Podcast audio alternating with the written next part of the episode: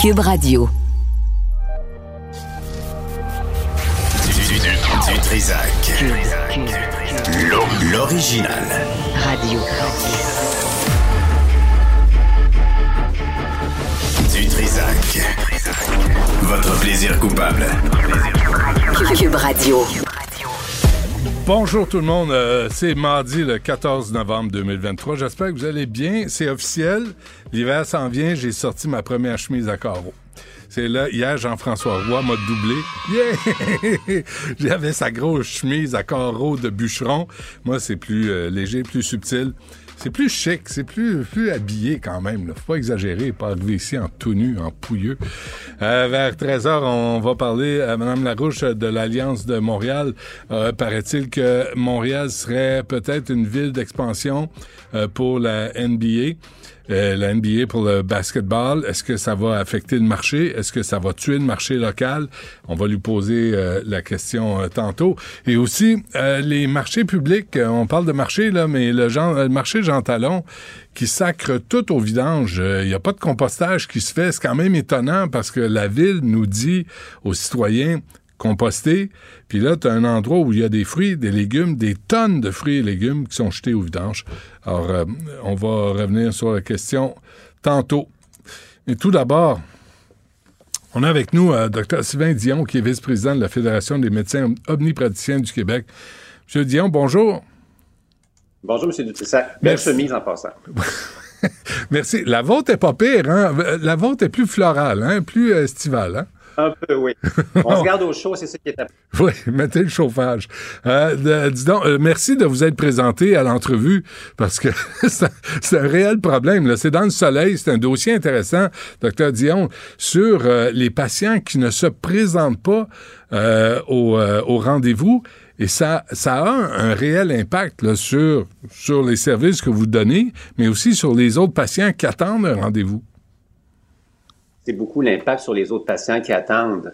Euh, ça peut arriver qu'un patient n'ait plus besoin de consulter, mais de grâce, il devrait communiquer avec sa clinique pour annuler ce rendez-vous-là. Puis, on se le cachera pas, on a des gens qui attendent pour venir nous voir. Donc, euh, moi, je pense que c'est un exercice de sensibilisation qu'on fait ce matin auprès des patients. Si c'est plus pertinent que vous consultiez, ben, à ce moment-là, avisez-nous, puis euh, on va donner la place à quelqu'un d'autre. Quand on sait que il y a des gens qui attendent, on a une pénurie de médecins, donc euh, je pense que c'est, ça devient du, savoir-vivre, du savoir bien faire les choses hmm. pour, nos patients. On parle de, dans l'article du Soleil, on parle de 2 à 3 patients sur 100 qui ne se présentent pas à leur rendez-vous. C'est quand même pas énorme, mais, on, mais ça représenterait 30 000 rendez-vous manqués par mois. Là, ça devient, ça devient impressionnant comme chiffre. Exactement. C'est peut-être pas énorme, mais c'est beaucoup quand il manque d'accès. Euh, puis bon, euh, les chiffres que l'on a actuellement, ce sont des chiffres déclarés par les médecins. Euh, selon les données qu'on a, il y a à peu près peut-être 2400, 2500 médecins qui font du suivi de patients dans des cliniques, dans des cabinets ou dans des CLSC qui déclarent les patients qui se présentent pas. Puis on sait qu'il y a au-delà de 5000 médecins qui, qui, font ce type de, de, pratique-là. Donc, c'est peut-être le double, mais euh, peu importe le nombre, je pense que ce qui est à retenir, c'est que euh, ça, prend ça enlève de la place à d'autres qui ont besoin de consulter. Êtes-vous en train... un problème là important. Êtes-vous en train de nous dire que quand un patient ne se présente pas au cabinet, au rendez-vous de son médecin, le médecin doit remplir de la paperasse par la suite? Parce, euh, pour expliquer qu'il y a eu un, un, patient qui ne s'est pas présenté? il n'est pas obligé de le faire parce qu'il n'y a pas d'autre moyen de, il y a pas, il a pas de moyen de le documenter actuellement que le patient ne s'est pas présenté. Puis peut-être faire une petite histoire courte à un moment donné, ce sont nos membres qui disaient ça n'a pas d'allure, les patients ne se présentent pas. Puis à un moment donné, on avait des chiffres, c'était 10-20 des, des, des, des, rendez-vous qui étaient manqués. Fait qu'on a demandé, nous autres, de développer un code pour pouvoir documenter la chose. Euh, donc, c'est pas une obligation. C'est pour ça que, comme je vous dis, là, il y a peut-être la moitié des médecins qui font du suivi de patients euh, qui, qui, le déclarent, mais c'était une façon d'aller documenter la chose. Puis, ce que ça nous permet de faire, M. Dutrissac, ben, c'est d'en parler, là. Hmm. Euh, comme, comme hmm. étant un problème là, auquel il faut s'adresser et être capable d'améliorer choses. OK, non, je suis juste curieux. Alors, moi, j'ai un rendez-vous avec vous, OK? Moi, je suis un air bête, là, je me, je me présente pas, puis j'annule pas. C'est ça le problème aussi, de ne pas annuler. Là, vous faites quoi? Vous, vous rentrez à côté, à côté de mon nom, vous rentrez une donnée, vous dites, euh, du Trisac s'est pas présenté, euh, une coche, euh, une coche en... Dans notre dossier, dans notre dossier, il y a de bonnes pratiques d'inscrire le patient ne s'est pas présenté à son rendez-vous. Puis, je peux faire suivre là, euh, euh, ce qu'on appelle, nous autres, là, une, une, facture, de un, document de facturation à la Régie de l'assurance maladie pour dire, ben Benoît Dutrissac ne s'est pas présenté, il y avait, il y avait un rendez-vous aujourd'hui. Mais on n'est pas obligé de le faire, ce n'est pas une obligation. Et si on envoyait une petite facture, petite, mais quand même, aux patients qui ne se présentent pas? Euh, c'est sûr que ça pourrait avoir euh, un, incitatif à aviser la, clinique que tu ne présentes pas. Il y a d'ailleurs, c'est d'ailleurs permis, hein, certaines cliniques ont avisé leurs patients que s'ils ne se présentaient pas à, leur rendez-vous, ils pourraient recevoir une facture, qu'il pourrait y avoir un frais. Mais je vais être honnête avec vous, là, euh, faudrait peut-être travailler en amont euh, parce que hmm. cette facture-là que moi j'enverrai à un de mes patients pour dire quelque chose, on peut s'entendre que la prochaine fois que je vais le voir, ben il va dire ouais c'était pas drôle, docteur Dion, tu m'as envoyé une fracture, une fracture, une facture quand euh, quand j'ai pas consulté. Donc sur la relation médecin-patient, c'est vraiment ordinaire. Il faut essayer de travailler en amont. Moi je pense qu'il faut qu'on vise euh, à rappeler à nos patients qu'ils ont un rendez-vous et s'ils en ont plus besoin, parce que ça peut arriver, hein, mm. parfois on va donner un rendez-vous à, un patient un mois à l'avance, je voulais le revoir en contrôle, puis le problème est totalement résolu. Il, oublie qu'il y avait un rendez-vous. Fait que s'il y avait eu un rappel qui avait été fait, un peu comme quand on va chez le dentiste ou chez un autre professionnel, on, les a, ces rappels-là qui rentrent sur, par messagerie texte. Ben, à ce moment-là, ça fera un rappel. Ah, ben, j'en ai plus besoin de rendez-vous. Puis là, tu, tu payes sur un petit, euh, un petit lien, annuler mon rendez-vous, puis bingo, il y a quelqu'un d'autre qui va prendre la place. Ben oui. Je pense qu'il faut travailler en amont puis sensibiliser beaucoup les patients là, euh, parce que cette technologie-là n'est pas encore disponible là, euh, euh, de façon généralisée. Mais pourtant, euh, moi, j'ai réservé dans des restaurants où, si tu voulais annuler, justement, c'est comme vous dites, il y a, y a un appui sur euh, annulation, puis, c'est fait. Que je comprends pas qu'on soit pas capable, pas foutu. Je sais que la technologie au gouvernement, c'est compliqué, puis ça coûte cher, puis on, on, se mêle dans les dans nos lacets. Mais il me semble que ça pourrait être une solution facile. C'est une solution qui doit être mise en place. Euh, il y a des technologies actuellement qui sont, qui sont en train de se généraliser au niveau de la prise de rendez-vous dans les, euh, dans les différentes cliniques, donc sur, une plateforme qui mhm. serait universelle. Puis moi, je pense que cette fonction-là de rappel automatisé avec la possibilité ah d'annuler serait une façon de minimiser là, ce, cette perte de rendez-vous-là d'un 25 à 30 000 patients. Là, euh, euh, régulièrement. OK, docteur Dion, quand le médecin est en retard, quand le médecin se pointe pas, je peux-tu vous envoyer un, petit mot aussi pour dire on avait un rendez-vous, vous n'êtes pas là, euh, que vous faites de vos journées? Ça, j'ose espérer, euh, M. Dutrissac, que ça n'arrive pas à une fréquence aussi importante que les rendez-vous manqués par les patients, parce que mm. professionnellement parlant, si je tombe malade pour dire quelque chose, j'appelle ma secrétaire, pour annuler mes rendez-vous, puis autant que possible, on essaie de replacer les patients ou encore même on demande, ben, mais si, admettons, je me, je me, fais une fracture pour dire quelque chose, ben, je regarde ma, ma, liste de patients. S'il y a des patients qui nécessitent d'être vus, ben, je vais les référer soit à une infirmière qui travaille avec moi ou un collègue. Fait que, mais sur le plan là, professionnel, ce que vous me dites, là, j'ose espérer que ça n'arrive pas parce que ça ne devrait pas assurer. Ça ne devrait pas arriver. Mais c'est toujours pareil, euh, docteur Dion. C'est quoi? C'est il y a six mois que la Régie de l'assurance de maladie du Québec parlait, présentait le, phénomène. Là, on en a parlé, je m'en souviens qu'on en avait parlé, puis là, tout à coup, six mois plus tard, on l'oublie, rien n'a été fait. C'est, il me semble que ça doit être frustrant de voir que le problème existe, on en parle dans les médias, les politiciens réagissent, puis il se passe rien. L'organisation des soins est une grosse machine. Euh, faut être résilient là, euh, et attendre que les choses évoluent. Mais je peux vous rassurer quand même, on a euh, de, franches discussions avec le ministère de la Santé pour pouvoir améliorer les choses. Ça va pas aussi vite qu'on voudrait. puis là, on s'entend, là, si on était dans le secteur privé, des fois, il y a des raccourcis qui sont pris là, quand vient le temps de, d'aller en appel d'offres pour améliorer les, outils technologiques dans le réseau public, c'est quand même beaucoup plus lent. On est confronté à ça actuellement. mais c'est sur les, planches à dessin, ça fait partie des, requis qui ont été identifiés pour améliorer les services à la population. à quel point plus lent? Vous dites ah, à quel point? Mais je pourrais pas vous dire parce que j'ai moins d'expérience dans le réseau dans, le réseau privé, malgré que quand on écoute ce qui se passe dans le réseau privé, on a juste regardé ce qui se passe là, euh, dans, dans, dans, tous les REM de ce monde. Là. Il y a des problèmes ailleurs aussi. Mais euh, on, on, on, est quand même confronté à ça. Puis, mais je pense que ce qui est important de retenir, M. Dutrissac, c'est que le problème est identifié. Là, pour le moment, comme je vous disais tout à l'heure, on demande la bonne collaboration des patients euh, de nous aviser, mais euh, rapidement, là, je dirais, puis là, j'ose pas mettre une échéance parce que je, je, risque de, de, perdre mon honneur là-dedans, mais euh, il faut qu'on travaille là-dessus puis qu'on essaye d'améliorer les choses. Là, j'étais avec, j'étais assis avec quelqu'un du ministère tout à l'heure, puis je lui disais, il faudrait qu'on fasse, qu'on fasse quelque chose en ce sens-là, là, assez rapidement. L'avez-vous réveillé?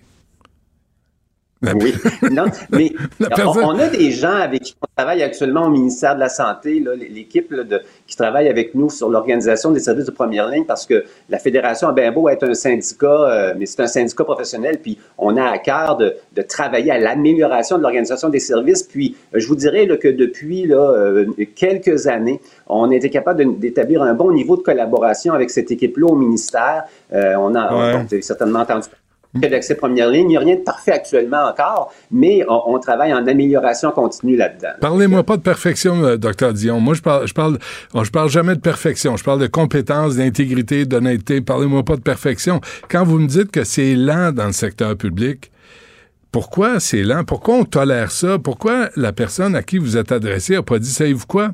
On va le régler au plus sacrant, ce problème de, de, de patients qui ne se présentent pas à leur rendez-vous? C'est toutes les règles administratives, M. Dutrissac. Les, les appels d'offres, c'est très, c'est très, c'est très contraignant. C'est, comme ça là, dans le réseau public. Là, puis là, mm. vous, pouvez bien vous gratter le front, là, mais malheureusement, c'est ça.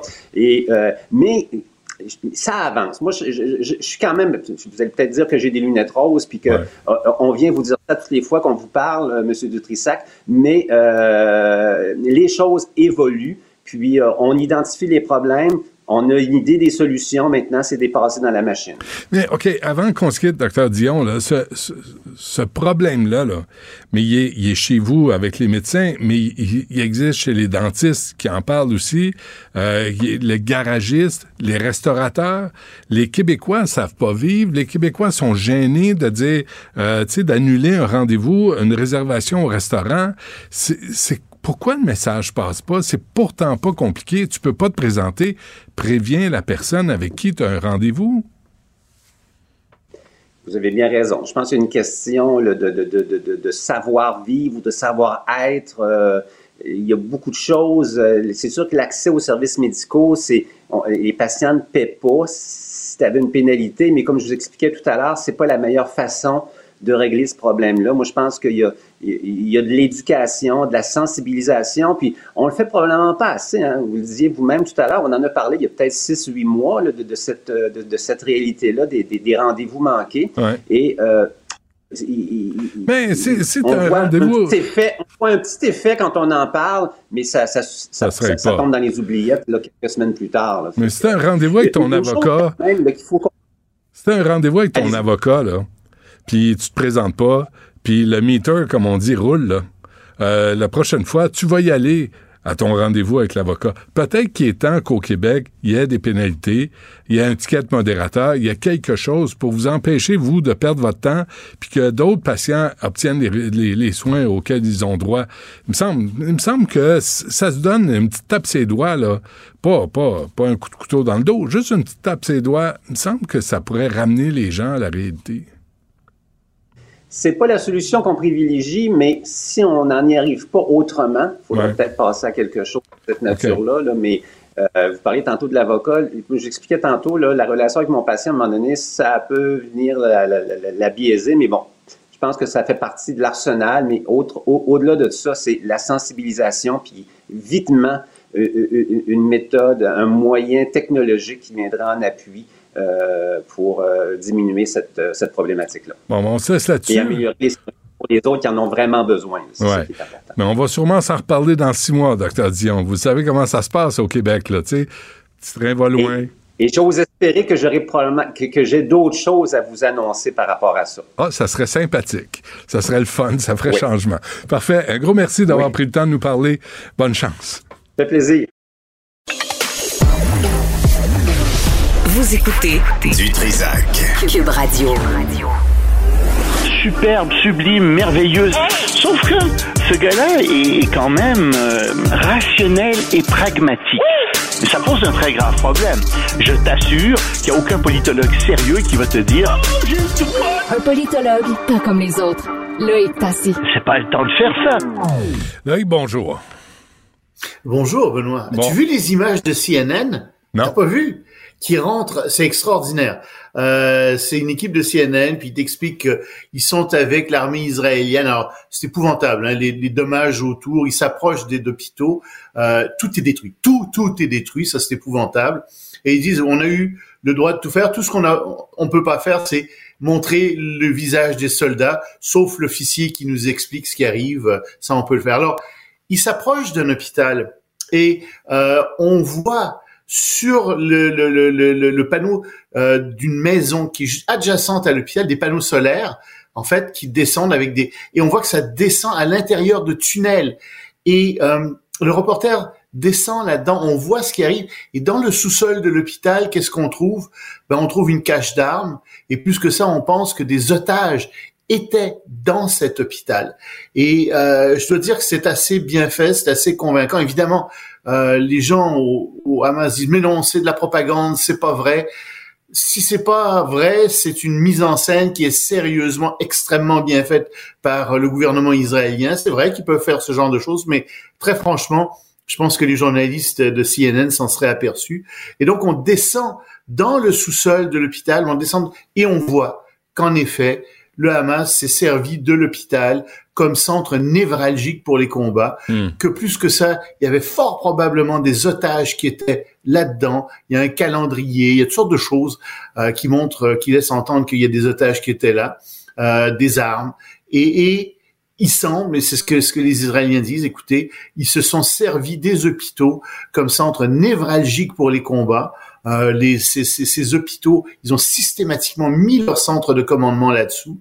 Et évidemment, dans ce cas-là, c'est très difficile pour nous d'intervenir parce qu'on sait qu'il y a des blessés, on sait que ce sont des hôpitaux, on sait que ça paraît très mal euh, pour notre image à l'international, mais le Hamas a réellement fait ça. Ils ont placé leur, ils se sont servis encore une fois non seulement de la population civile, hmm. mais des, des, plus faibles, c'est-à-dire les gens qui sont à l'hôpital, qui sont malades, des bébés naissants, etc., euh, comme bouclier euh, pour leurs activités.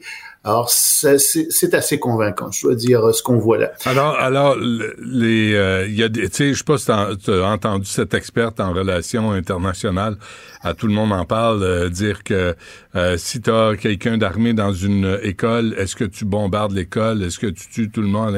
Sais, il y a, des analogies qui sont faites qui dépassent l'entendement qui dépasse l'entendement. Je veux il n'y a même pas de commentaire à apporter là-dessus. Tu te rends compte que c'est connu, c'est une stratégie connue, le Hamas. J'ai un texte du Wall Street Journal de 2014 qui disait la même chose ils se cachent dans des lieux où les gens disent tu peux mm. pas bombarder. Je me cache. C'est comme le, c'est comme le, le fatigant qui t'écœure à l'école mais qui a des lunettes puis il dit tu peux pas frapper quelqu'un qui a des lunettes. ben, enlève-les tes lunettes puis on va régler ça. Là, euh, c'est, un, jeu stratégique que la Hamas joue. C'est un jeu stratégique. Tu sais, c'est un calcul c'est un calcul macabre. Tu sais, euh, combien de civils tu peux tuer pour arriver à atteindre quelqu'un d'important dans le Hamas C'est, j'imagine les pauvres généraux dans une certaine mesure qu'ils savent, qu'ils savent qu'il y a des enfants, savent, mais d'autre part qu'ils disent oui, mais ce type qui est là, c'est un commandant du Hamas. Puis par sa faute, il y a plein de gens qui vont mourir autour aussi. Alors si tu le neutralises lui, si tu le tues lui, t'empêches aussi la mort d'autres personnes autour. Mais tu es obligé de tuer des civils. Mais il n'y a aucune question ça fait partie des horreurs de la guerre. Non, mais, mais en même temps, il faut se poser la question sur cette sur ce type du Hamas qui lui se cache, qui lui provoque la terreur et la mort autour de lui. qui, qui lui est a attaqué. T'as as vu, Madame Silver, euh, qui était qui était une, une, une, une, juive qui est allée travailler pour aider les Palestiniens à aller à se rendre dans les hôpitaux.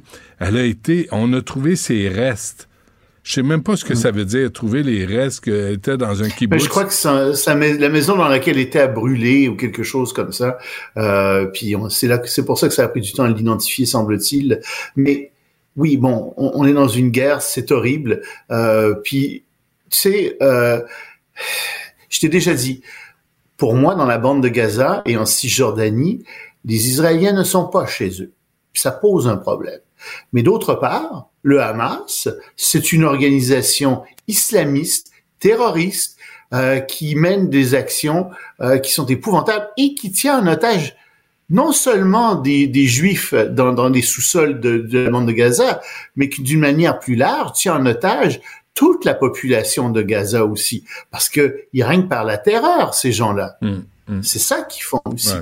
Alors sais, c'est pas, c'est une zone grise. C'est difficile de dire ce qui arrive exactement, qui a tort, qui a raison. C'est vrai qu'Israël occupe euh, ces territoires-là. Puis Israël devrait sortir de là. Il devrait y avoir deux États palestiniens. Puis j'espère que ça va. Bonne nouvelle d'ailleurs.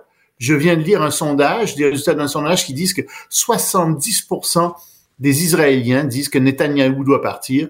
Et sous-entendu là-dedans, on en a assez là. Faut régler ce problème. Faut avoir deux États. Faut avoir un État palestinien. Moi, je souhaite tellement que ce conflit horrible et sanglant se termine par ça. Euh, j'aimerais beaucoup ça. On va quand même pas récompenser le Hamas d'avoir. Pas le Hamas. Ah, on nous sort de là. Lui, les gens du le, Hamas, l'idéologie du Hamas, les gens du Hamas, faut les. De toute façon, l'armée israélienne dit qu'elle est rentrée. On peut-tu régler le dossier du Hamas avant de parler de la Palestine? Est-ce qu'on peut régler de, ben, malheureusement, le, dossier? T'as raison. Hein, il faut, ils vont le régler physiquement. Ils sont déjà rentrés dans le parlement du Hamas euh, aujourd'hui à, à, Gaza, dans la ville de Gaza. Euh, et ce parlement, cet édifice abritait aussi le centre de police du Hamas. Euh, donc, c'est une bonne chose, si tu veux. Tu as tout à fait raison, il faut régler ça. mais après ça, il y a toute la question de l'idéologie du Hamas, il y a toute la question... Mais tu as raison, en ce moment, on est encore dans les combats, on est en plein milieu des combats. Euh, il faut absolument arriver à déraciner le Hamas physiquement. Euh, mais ensuite, il va falloir le déraciner idéologiquement. Ça, c'est beaucoup plus difficile à faire. Mm. Puis, il va falloir penser à, comment créer un État palestinien. Euh, et c'est la seule façon dont cette, cette guerre peut être... Elle n'est pas tolérable, mais peut qu'elle serve à quelque chose au moins, qu'elle serve à quelque chose. Euh, toujours selon CNN, euh, c'est la journée CNN. Ça fait longtemps qu'on n'a pas oui, parlé de CNN. c'est la journée CNN aujourd'hui. la Chine. Non, non, mais écoute, c'est eux qui, qui, qui... Ah ben, la Chine, ils ont sorti, ils ont, c'est parce que les grandes compagnies, Meta, Google, etc., ont sorti des documents qui montrent que, ils en sont sûrs maintenant, que le gouvernement chinois a créé des milliers, des dizaines de milliers de faux comptes sur euh, Meta, enfin sur Google, sur etc. Ok, ça on le sait. X, euh, l'anciennement Twitter.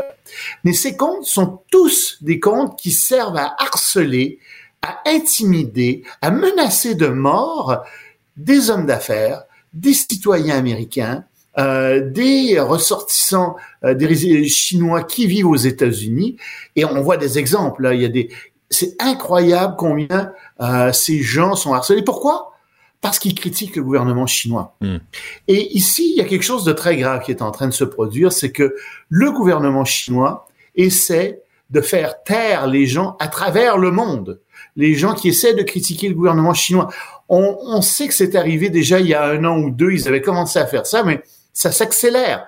Ils ont des milliards, le gouvernement chinois dépense des milliards de dollars pour faire taire les gens à travers le monde, pour faire taire les critiques contre le gouvernement chinois, en particulier les ressortissants chinois. J'ai des amis chinois qui me disent oui, on reçoit sur notre téléphone constamment euh, des avertissements. On nous dit ah, vous n'avez pas le droit de parler de politique chinoise. Ils sont pas en Chine, ils sont à l'extérieur de la Chine. Mmh.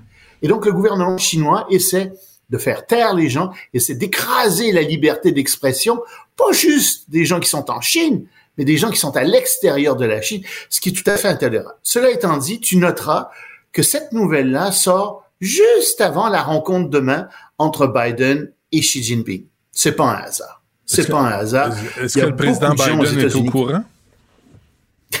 ben, il a sûrement été mis au courant. Que je te dis, la question c'est pas s'il est au courant, c'est est-ce qu'il va s'en souvenir quand il va parler à Xi Jinping. c'est ça la vraie question. Ouais, Moi, je suis sûr qu'il a été mis au courant. Mais les journalistes vont essayer de poser la question est-ce que Xi Jinping va accepter seulement de répondre à des questions de journalistes? Moi, je pense pas, parce que ces gens-là, c'est des pleutres. Ces sales dictateurs comme Xi Jinping, ce sont des pleutres qui ont très peur de répondre à des questions. Euh, et tu vois, euh, il y a vraiment un problème avec Xi Jinping qui terrorise le Parti communiste, qui terrorise la population chinoise. Et il faut le dire, ça pose un problème pour la sécurité non seulement des Chinois, mais pour celle du monde entier aussi. Il y a vraiment un problème ici. Euh, pendant ce temps, au Danemark, une drôle de- d'histoire qui arrive au Danemark.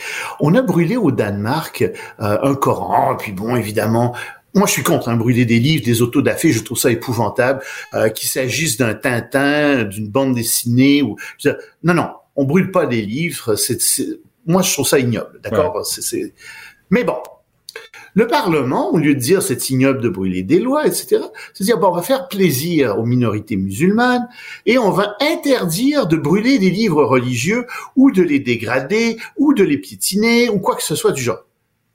Sauf qu'il y a plein de gens qui disent oui, mais attention là, c'est parce que vous rentrez dans la liberté d'expression aussi. Est-ce que des artistes auraient le droit de faire ça? Ah ben on pourrait peut-être faire une exception pour les artistes.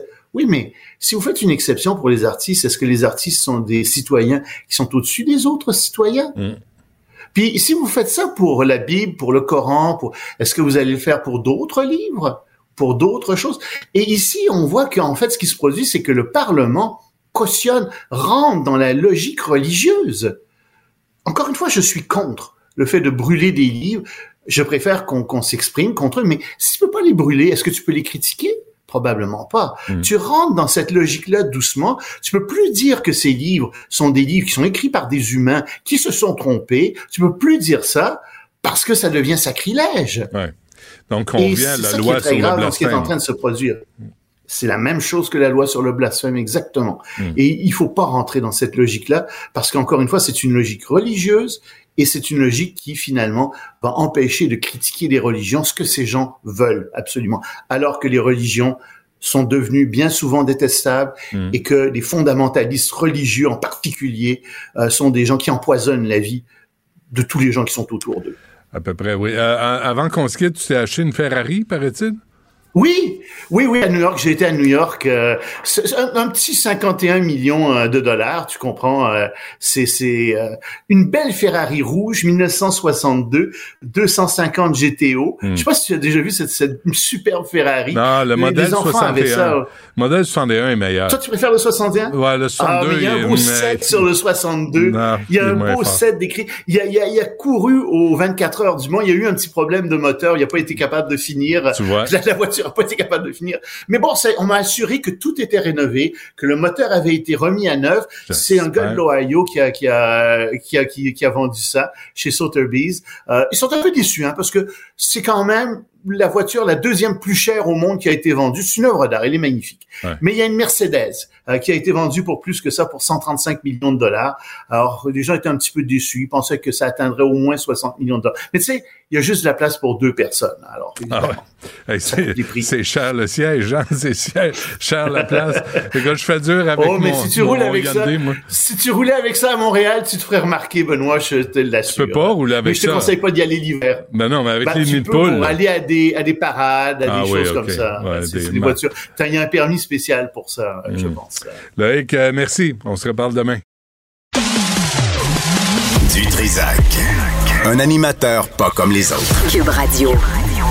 La rencontre Martino du Trizac. Ah, ça, ça regarde mal. Ça regarde mal. Il commente l'actualité dans le calme et la sérénité. Arrête de te plaindre, arrête de chialer. Une génération de flambous, de mollassons. Des propos sérieux et réfléchis. Tu me niaises-tu? Ben oui. Brut de bouche. La sagesse en Je suis bouteille. allé à New York récemment avec mon fils de 15 ans. Comment il va? Il va bien. Il voulait faire le tour des friperies. À 15 ans, c'était bien des friperies. Il voulait aller dans les friperies. On est allé à Brooklyn, il y a beaucoup de friperies. Puis là, bon, pendant qu'il essayait les affaires, je me suis promené. Puis dans la section des vestons pour hommes. Puis il y avait des beaux vestons. Celui-là? Puis j'en ai acheté à 8 piastres, 10 piastres, des vestons, Ben plutôt oui. que 140 piastres. Ben dire, sais, on n'est pas, on est dans la décroissance. Mais une fois que tu enlèves les punaises de lit, c'est- c'est parfait. Ouais, il faut que tu les fasses laver avant. Ouais. Sinon, ça gratte. Et là, j'ai acheté ce veston-là que j'aimais bien. Ben oui, il est joli. Et, euh, il et, est beau. euh, pour 10 piastres, mais ben, voilà. Mais, mais, ça. il mais je suis arrivé, puis. Il est, il est- il percé. Puis je t'ai vu, le, le coude, monte ton coude. euh, le, le coude est déchiré sur ton. coude euh, est déchiré. Mais, garde. Ah ouais. Ben oui, ça fait dur. Ben oui, c'est Ah ça. ouais. Cherche Mais, les euh, Mais pourquoi? Parce que j'ai l'os pointu. Ah oui, c'est vrai, les coudes et les le genoux. coude euh, pointu? Les coudes et les genoux pointus. Mais moi, je- à ta place, là, je suis là pour aider. À ta place, là, je garderais le veston et je l'enverrais euh, faire mettre des, tu sais, des, patchs. patchs. Ça a l'air d'un prof de cégep de philo. Exactement. Un prof de philo de cégep. Exactement. Avec des patchs au, oui. cou- au Et t'aurais l'air d'un prof de Bishop. Tu sais, en Estrie, là, il aime ça, là. C'est très Tu sais, j'aurais l'air de William Hurt Ouais. dans ses films, là, mettons, là, avec, euh, Avec des, en tweed. Des patchs en tweed Oui. sur ton veston qui est gris euh, foncé. Puis euh, j'ai les cheveux, j'ai les cheveux gris. Ah. Donc, est-ce que je, je ferais Silver Fox un peu? Ah, absolument. Si on ne te connaît pas, on se dirait cet homme-là connaît des choses dans la vie. Mais bon, on va pas augmenter les attentes pour rien. Parlons de choses sérieuses. Ah oui, lesquelles? J'ai les, les genoux pointus aussi, donc quand je me mets à quatre pattes, je risque de percer. Mais, Et, mais, et à quel moment tu mets mais, euh, mes jeans. Ah OK. oui. Ah ouais, vas-y.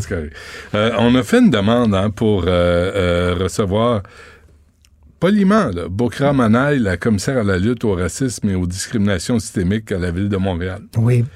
On a fait Cybelle Olivier, qui est redoutable de politesse. Est-ce qu'elle est encore vivante? Parce qu'on. Cybelle, oui, elle est juste là. Non, non, non, non. Madame, euh, Madame la responsable, parce qu'on n'entend pas beaucoup. Madame Manaï, euh, on, on- nous aimerions inviter Madame Manaï à commenter les différentes di- situations de violence qui se sont produites à Montréal, notamment envers les écoles juives.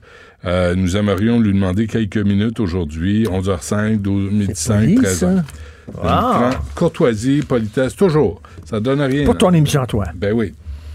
On nous a répondu euh, que bon, on dénonce les actes et comportements islamophobes, antisémites.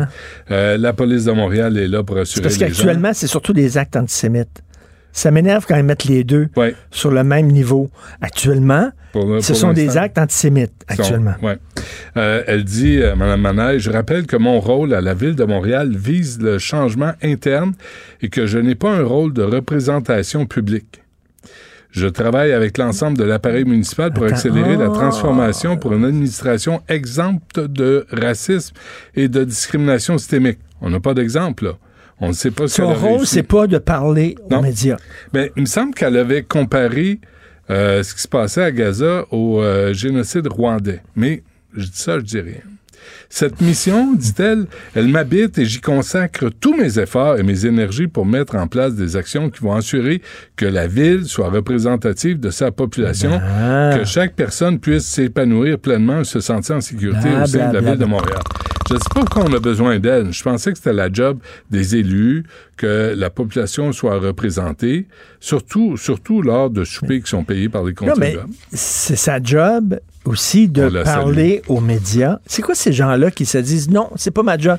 T'as as vu à quel point c'était touchant hier, Dominique Olivier, Ouais. quand s'est excusé pour le gaspillage qu'elle a fait. Ouais. Tu sentais là, que c'était sincère, tu sentais que ça venait de son fond. Tellement. Et euh, ça m'a touché. Elle a commencé en disant Je suis désolé, effectivement, j'ai gas- Note.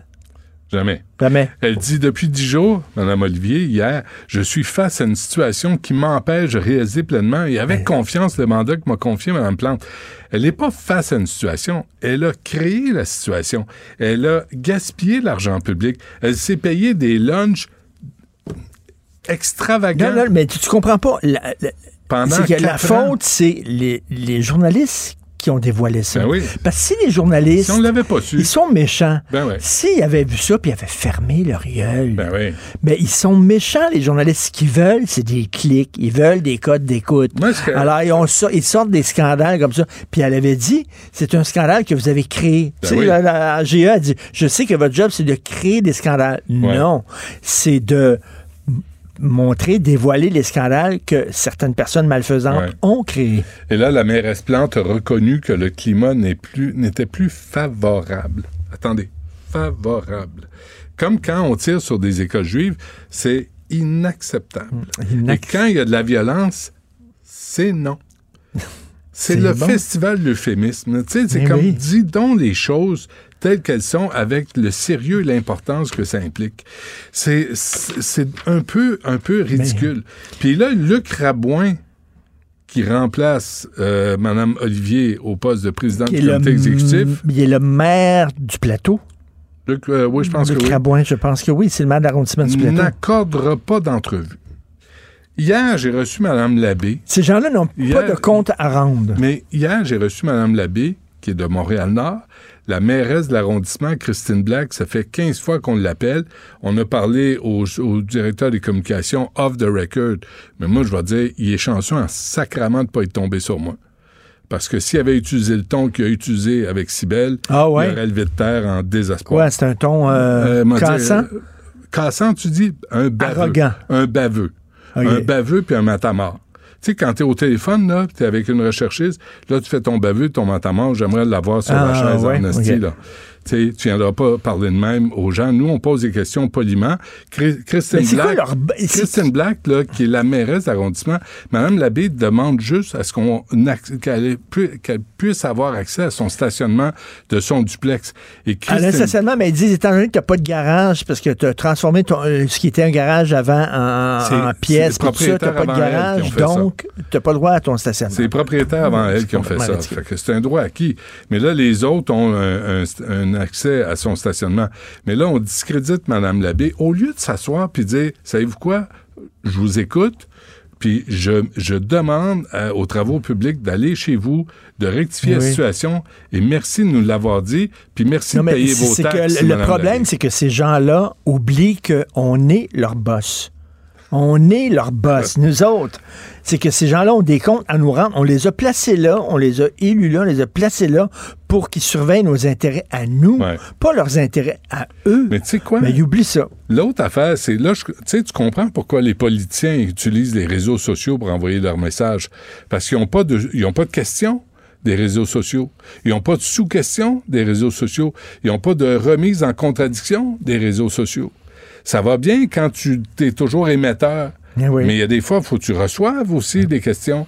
Et Mme Black, à un moment donné, pendant un conseil municipal, a coupé le micro à Mme Labbé.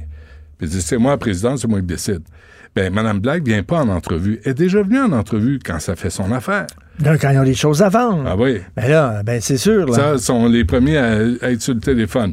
Mais toute la gang, là, toute la gang à la ville de Montréal, là, on est, il y a une pénurie de démocratie grave. Là. Madame Lavigne, quelque chose, je me souviens plus de son nom, dans Ville-Saint-Michel, de- dans Villeray, les, les roitelets d'arrondissement doivent être remis à leur place. Ben- Et quand on vous appelle pour euh, parler d'un cas de citoyen, votre responsabilité, c'est de venir en Mais c'est entrevue. que- c'est quand même incroyable que Dominique Olivier quitte en disant ben, c'est la faute des journalistes qui ont créé ce climat de travail qui m'empêche de faire ma job. Ouais. C'est incroyable Félix quand même. Séguin, C'est là, hallucinant. devrait recevoir 10 coups de fouette.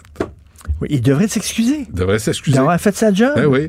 Et là, Mme Pourquoi il a Beaulieu... mis son nez là-dedans, lui, puis Ben sa oui. gang du bureau d'enquête? Mêlez-vous de vos affaires? Ben oui. Mais là, Mme Beaulieu et M. Grenier, Guy Grenier, eux autres aussi vont y passer, paraît-il. Paraît-il. Autre chose. Hmm. Est-ce que tu crois qu'en transformant le cinéma Star City à côté du stade olympique en hôtel, Ben oui. sept étages, Hmm. que là, ça va, ça va revitaliser l'Est? Ben, Qui pas, va aller là dans l'hôtel à côté du stade olympique? T'as pas les biscuits Vio à côté de ça? Ça n'a pas fermé, ça? Ça a fermé, je pense. OK, ça, c'est fermé. Les biscuits hein. Vio, ça a fermé? Ouais, ouais, je sais pas s'ils l'ont remplacé. Mais t'as as quand même le, le, le, le biodôme, t'as quand même l'insectarium, t'as quand même le jardin Le jardin botanique, botanique un des plus beaux au monde. Mais quand même, il y a, y a- mais qu'on le fasse. Pour une fois, c'est dans l'Est, Richard, on va pas chialer. Non, mais tu penses qu'un hôtel, les gens Ben- vont dire, ah ouais, mais aller à l'hôtel à côté du stade olympique. Ben, peut-être, oui.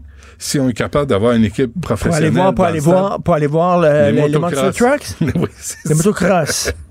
Les motos, les motocrosseurs. Il faut, va- faut aller à l'hôtel pour. Même un casino. Attends une minute. On a un casino, un des rares casinos au monde, pas d'hôtel. Il n'y a pas d'hôtel à Euh, sur notre casino. Notre-Dame, Il n'y en a pas. Non. C'est- complètement fou. Ouais. Alors, mets un casino là. À côté du stade. euh, Transforme le stade olympique Pas en dans- casino. mais pas dans En casino avec l'hôtel. Mais tout le monde va, C'est va, va se faire manger. Tu sais, casino, tu vas pas là pour faire de l'argent, là. Au casino, tu vas là pour perdre l'argent. Les gens qui veulent aller naviguer, ça, ça me fait rire. Construisez pas un casino près euh, des, des quartiers populaires parce que ça va appauvrir le monde. Penses-tu que les gens des quartiers populaires, ils vont pas au casino, toi, sur, sur la Ils vont pas. non. Mais le là, gars qui est addict au casino, là, il va y aller sur la Mais, Notre-Dame. mais ils ont refusé au. Centre Bell d'avoir un salon de jeu. Ouais. Là, tu dis, attends une minute, ils refusent ça, mais ils, ils permettent à la famille Molson de vendre leur mauvaise bière 13-14 piastres la canette.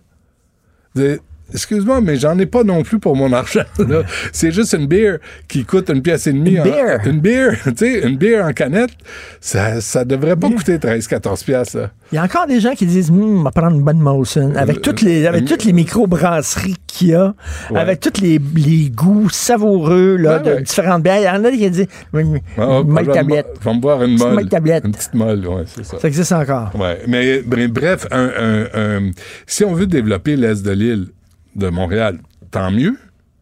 Mais il faut voir ce qui, ce qui accompagne. Tu sais qu'il y avait un golf avant, Ouais. où il y avait le stade olympique. Ils l'ont fermé. Ils ont fermé le golf pour la- mettre le stade. Et, et le stade, tu sais, on a chialé pour Québec, là, le troisième lien va coûter des milliards, puis le tramway va coûter des milliards. Ben, le stade est rendu à combien de milliards?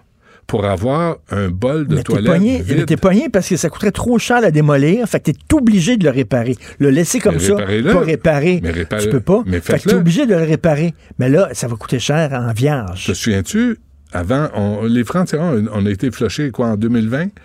Te souviens-tu, je voulais, j'avais, on avait un deal, j'allais tourner dans l'entretoit du stade olympique.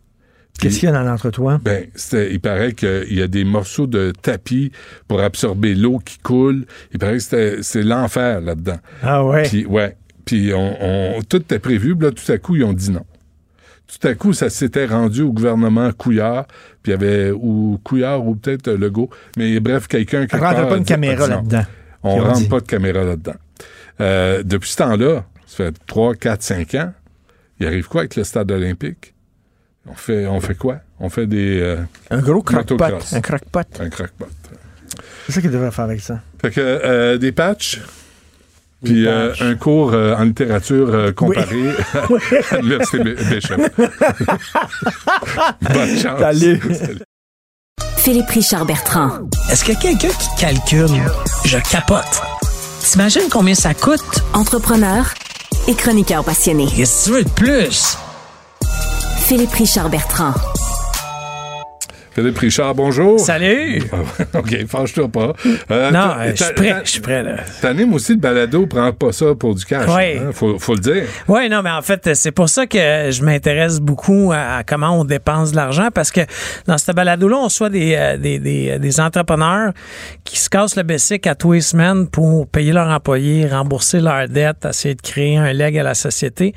Alors, quand tu vois des dépassements de coûts un peu partout, dans la, que ce soit municipal ou au provincial ou au fédéral, quand tu vois euh, le, le rythme princier de certains euh, élus euh, à l'international, ben, tu sais, nous, ça nous fait sourciller les entrepreneurs un peu. Ouais, la, la mairesse Plante là, qui est allée à Vienne avec des lobbyistes choisis sur le tas, puis c'est quand même, c'est quand même encore une fois, ils ont, je pense qu'ils ont payé une partie de leur voyage, mais il y a toujours des bonbons à accompagner à ça. là. En fait, ce qui, est, ce qui est bizarre, là, c'est que tu as des gens qui sont aguerris en politique.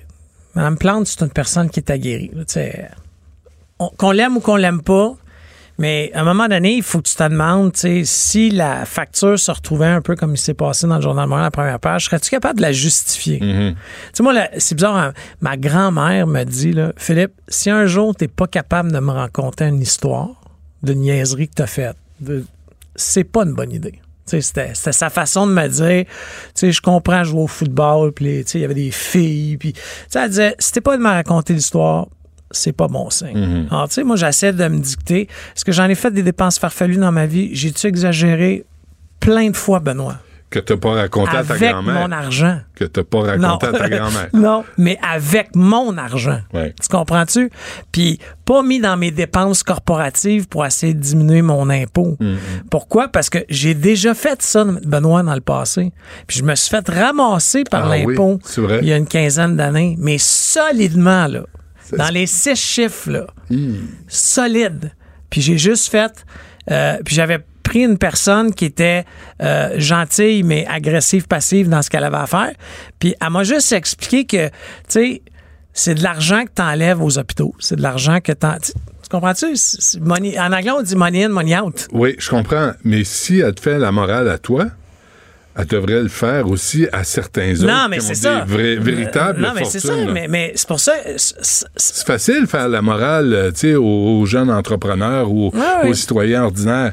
Mais quand c'est la haute, euh, la, la haute sphère, là, non mais les grosses riches. entreprises tu comprends sont pas vérifiées au même titre que les petites PME euh, puis ils ont des avocats, des fiscalistes C'est ça, pour je te dis. Tu, comprends? Ils, Ben ah, ils choisissent souvent, puis c'est tout ça qui, me- qui me rend mal à l'aise. Puis tu vois, hier, la chronique a fait beaucoup. Écoute, j'ai reçu, là, je pense, c'est la, la- pas- dans le sens que je veux me donner de l'importance, mais j'ai vraiment beaucoup de monde qui m'ont écrit, du monde que je connais même pas, qui ont trouvé mon adresse courriel. J'ai quelqu'un qui m'a envoyé un document que je t'ai envoyé qui semble un vrai document. C'est une photo, là, tu sais, si je te l'ai envoyé, mais qui me dit, Philippe, c'est pas 420 000 comme t'as prétendu hier, le budget. C'est 2,7 millions de dollars. Puis c'est un vrai budget dans les crédits de l'Assemblée nationale. Alors finalement, ça coûte pas 420 000 traiter de façon royale nos élus. Autant ceux qui viennent nous visiter que ceux qui vont à l'étranger. nos- Ça coûte 2,7 millions. L'an passé, ça a coûté 1,9. Ils ont augmenté cette année. Puis là, je me dis, encore une fois, le, sais, là, moi, je suis sur le plancher des vaches. Là. Je sais combien ça coûte un employé. Admettons là, que les employés, là, disons qu'ils ont du staff permanent là, dans, ce budget-là. Admettons qu'il y en a 10. Je comprends pas qu'il y a 10 personnes pour ça à temps plein, là, mais admettons.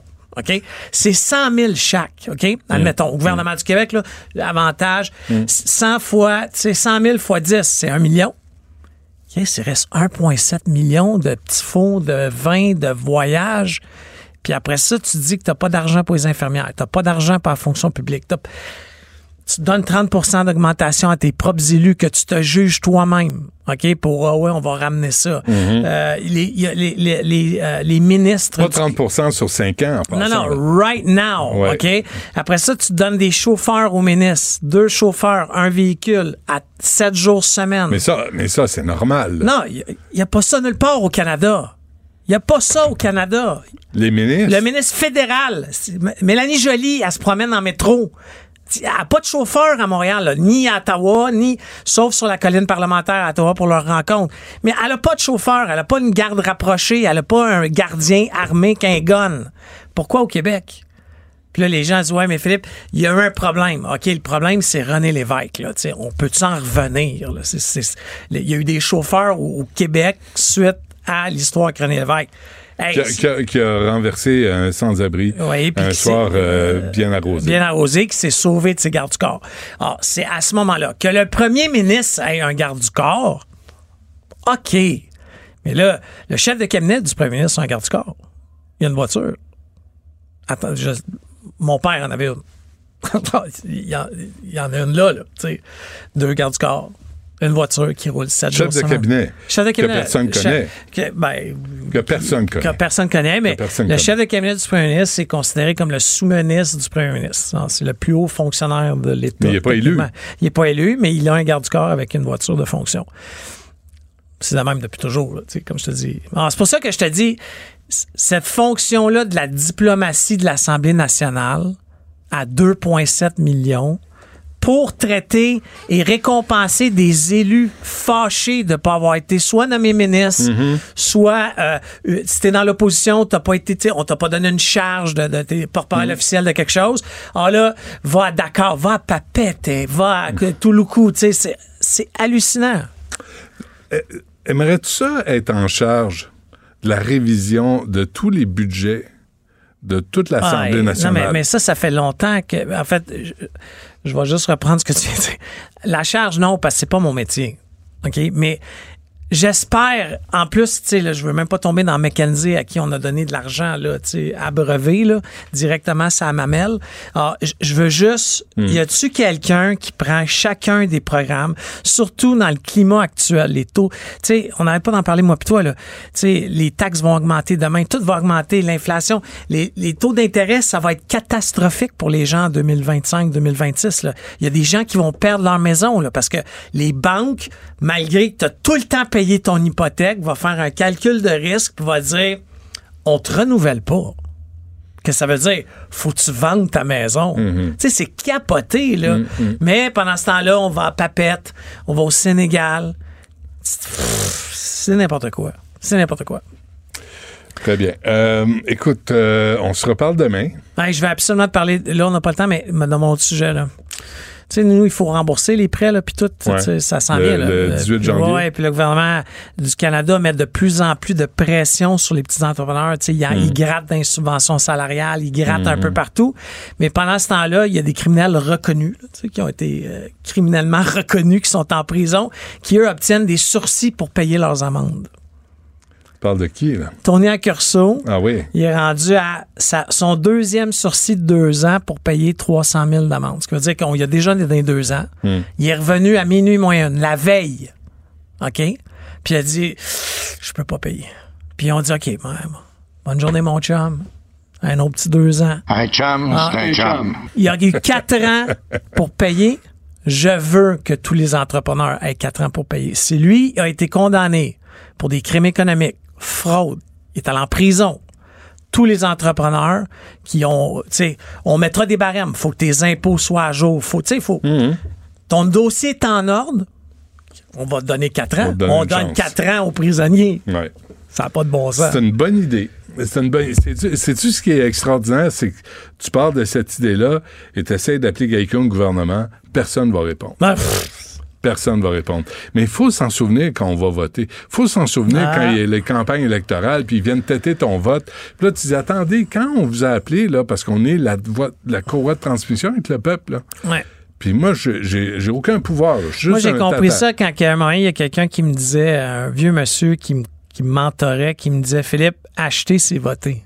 Ouais. Quand tu achètes quelque Ouais. chose, c'est comme un vote. Alors. Moi, je l'ai compris au niveau capitaliste.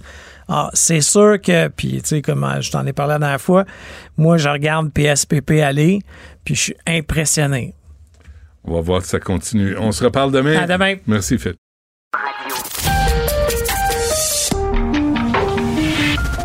Cabochon. Personne maladroite, imbécile et inutile. Du Trisac. Un pouvoir naturel pour déceler les cabochons. C'est euh, dans la presse aujourd'hui, euh, on apprend que le plus grand marché à ciel ouvert de Montréal, le marché Jean Talon, fait à peu près pas de compostage, alors que la politique de la ville de Montréal veut un bac de compostage partout, dans chaque porte, à chaque balcon, à chaque adresse. Avec nous, le directeur général de la Société des marchés publics de Montréal, Nicolas Fabien Wallet. Monsieur Fabien Wallet, bonjour. Bonjour, merci de me recevoir. Merci d'être avec nous. Comment vous expliquez ça, vous, euh, que le marché Jean Talon ne fasse à peu près pas de compostage? Euh, Peut-être pour rassurer tout le monde, là, dans un premier temps, on est quand même au cœur d'une transition vers un service mutualisé de compost. Euh, maintenant, pourquoi on l'a pas déjà? Il faut comprendre qu'on ne cadre pas avec la collecte municipale. Euh, donc, on doit faire affaire avec le privé. Jusqu'à présent, le privé offrait pas de service adapté pour euh, un site comme le nôtre. Un site où il y a, vous le savez, une centaine d'entreprises là, différentes qui ont besoin de- d'un service. Hum. Donc, euh, on est au cœur de ça actuellement. là. OK, mais juste pour qu'on comprenne, là, vous, là, la, la Société des marchés publics de Montréal et la Ville de Montréal, quel est, quel est votre lien? Là? Parce que s'il n'y a pas de collecte municipale, il me semble qu'un coup de téléphone, ça peut se régler vite. C'est une, bonne question. Donc, nous, on est euh, un OBNL indépendant de la Ville de Montréal. Donc, on a une relation également de partenariat, puis on fait affaire avec la Ville quand on a besoin d'accélérer ou de déployer certains programmes. Puis justement, ben, avec la Ville, ils ont pu euh, financer une étude dans la dernière année pour voir la caractérisation du gisement qu'on appelle de compost, puis solutions potentielles. Donc, moi, aujourd'hui, je vous disais, on est au cœur de la, la transition. Moi, je suis en train de recevoir des chiffres de différentes entreprises avec euh, du matériel conséquent pour ce faire. Là, puis on parle, on parle de compacteurs ici là, pour accueillir euh, la matière d'une centaine d'entreprises, n'ont pas de bac. Hmm. Donc, c'est une question de temps avant qu'on puisse aller de l'avant. Mais là, on parle de tonnes de fruits, de légumes, selon, euh, selon l'article de la presse. Euh, il y a d'autres marchés publics là, à Montréal. Est-ce que le marché Jean Talon est le seul à ne pas composter? Il fait pas exception. C'est vraiment un enjeu pour le réseau au complet. Donc, la réglementation est la même. On ne cadre pas avec la collecte municipale. Mais je tiens à rassurer tout le monde aussi. Il y a plusieurs des producteurs chez qui vous allez acheter. Quand vous coupez les feuilles de carottes, ils vont les ramener à la ferme pour faire leur propre compost euh, au, au, champ, finalement. Et donc, ça vient limiter. Puis, on a aussi mis sur place des programmes dans les dernières années pour récolter des dons alimentaires en fin de journée. Mm-hmm pour aller nourrir des ménages à faible revenu dans les différents quartiers là, entourant euh, les marchés. Donc, la prochaine étape, évidemment, c'est le compost.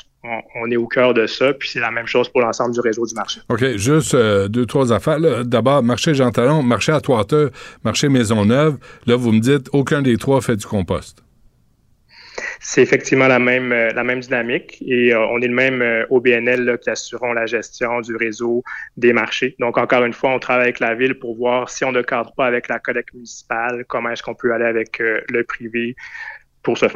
Mais là, on parle, euh, Monsieur Fabien Wallet, là, on parle quand même de, tu sais, c'est pas, c'est pas deux trois, deux trois paquets de céleri là. On parle de tonnes de fruits et légumes euh, dans un contexte où la ville de Montréal ne cesse de faire la morale aux, citoyens. Comment vous expliquez ça qu'il n'y ait pas eu de, de connexion entre vous et la ville pour pour récupérer ces, ces déchets organiques? Ben, je pense que euh, une des raisons actuellement, c'est que le matériel utilisé, c'est des bacs. Puis là, oui, les chiffres peuvent euh, marquer un petit peu l'imaginaire parce qu'au marché Jean Talon, on n'est pas juste un commerce, on est une centaine de commerces. C'est gigantesque comme lieu. Fait quand on met tout ça ensemble, ça peut euh, ça peut monter rapidement. Mais des bacs, donc si on met un bac par marchand au marché Jean Talon, ça fait une centaine de bacs à traiter on le voit déjà, là, il y a des bacs de compost entourant le marché qui sont au pourtour privé. Bien, souvent, ils font office finalement de, poubelles, de copes à café et autres, ah de personnes qui passent euh, à côté pour les utiliser. Donc, nous, c'est ce qu'on veut éviter. On veut vraiment avoir des salles de tri aux meilleures normes oui, ça prend du temps, mais on y arrive là avec euh, des changements au niveau privé qui se mettent à jour avec une offre conséquente. Puis en même temps, vous pouvez pas avoir à chaque kiosque un bac brun qui, pendant une semaine, ben, ça sent, là, à un moment donné, ça pue, là, les, ça se décompose, là, c'est pas la meilleure odeur en ville. Fait que c'est pas appétissant si tu veux aller acheter de la bouffe, puis t'as ça en arrière qui dégage des miasmes. Ben, d'un côté, effectivement, c'est une des dynamiques qu'on veut euh, finalement restreindre, évidemment. Euh, puis ensuite, même si chacun des marchands avait un bac, ben, il faut qu'ils les mettent à un endroit stratégique pour qu'un camion de collecte puisse euh, y avoir accès pour faire la collecte puis débarrasser du site. Mais ça, des fois, une fois par deux semaines, là. Non, exactement. Avec le volume qu'on a, puis Évidemment, un marché public, ben, c'est un marché de proximité. Il y a beaucoup de matière organique parce qu'il y a beaucoup de fruits et légumes. Je pense qu'il faut se rappeler, là, les marchés publics, c'est des lieux quand même très zéro déchet, même si on parle du compost actuellement. Il y a beaucoup d'initiatives qui permettent de réduire euh, les déchets. Hmm. Euh, vous avez fait allusion, euh, M. Fabien Wallet, à ce programme là, pour aider les familles euh, à, avoir des fruits et des légumes euh, peut-être euh, moins chers. Mais dans l'article aussi, on dit qu'il y a un programme qui dure de 2017 à 2022, mais que c'est presque la moitié de ce qui est, même pas la moitié, on parle de 68 tonnes de fruits et légumes et pas 1200 tonnes qui ont été traitées et redistribuées à des citoyens en difficulté. Comment ça se fait que c'est si peu alors que l'annonce était autrement? Pas ça, vous pouvez parler à tous les groupes communautaires actuellement qui font de l'aide alimentaire. Les dons diminuent énormément, notamment à cause de l'inflation euh, des prix. Euh, les, premiers prix, euh, pardon, les premiers chiffres évoqués de 1000 tonnes, je pense que ça devait être des projections à l'époque, il, y a environ 7 ans. Mm-hmm. L'an dernier, c'est quand même 10 tonnes qui ont été valorisées, qui ont été distribuées gratuitement à plus de 500 ménages dans le quartier entourant le marché euh, Jean Talon avec notre partenaire communautaire qui est le CRAC. Donc, euh, c'est certain qu'on va vouloir continuer avec nos marchands qui participent à ce programme-là. Puis je tiens à dire, c'est euh, un programme qu'on est en train de répliquer au marché Atwater également, parce que la première chose qu'on peut faire, c'est valoriser Mhm. ces dons-là. Hmm. Euh, juste pour être précis, là, selon vous, là, la Société des marchés publics de Montréal, le marché Jean Talon génère quoi, 340 tonnes de matière organique?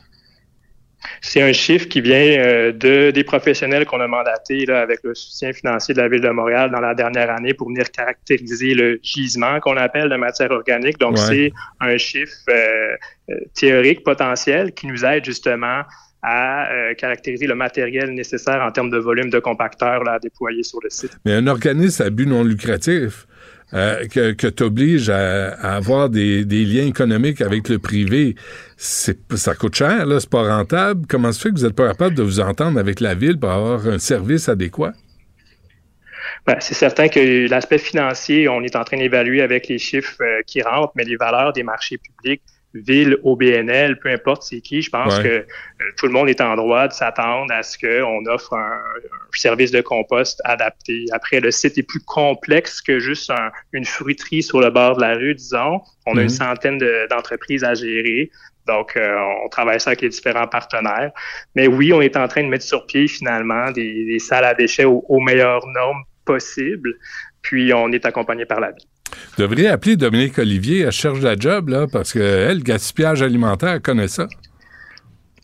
Écoutez, je vais, je vais faire affaire avec n'importe qui à la, à, à la ville qui souhaite euh, se pencher sur euh, le dossier, mais je tiens à vous dire qu'il y en a plusieurs justement qui ont cette préoccupation-là.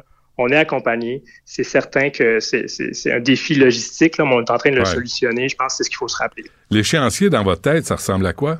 Pour régler ça? Et pardon?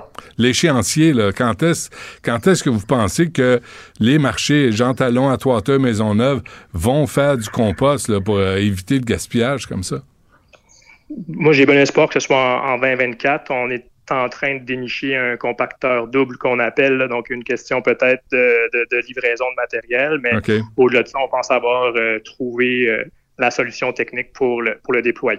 Bon, ben, je vous souhaite, euh, je vous souhaite au bénéfice de tout le monde, parce que c'est de la pollution inutile. C'est au lieu d'envoyer ça dans les déchets, euh, on fait du compost, puis c'est bon pour tout le monde.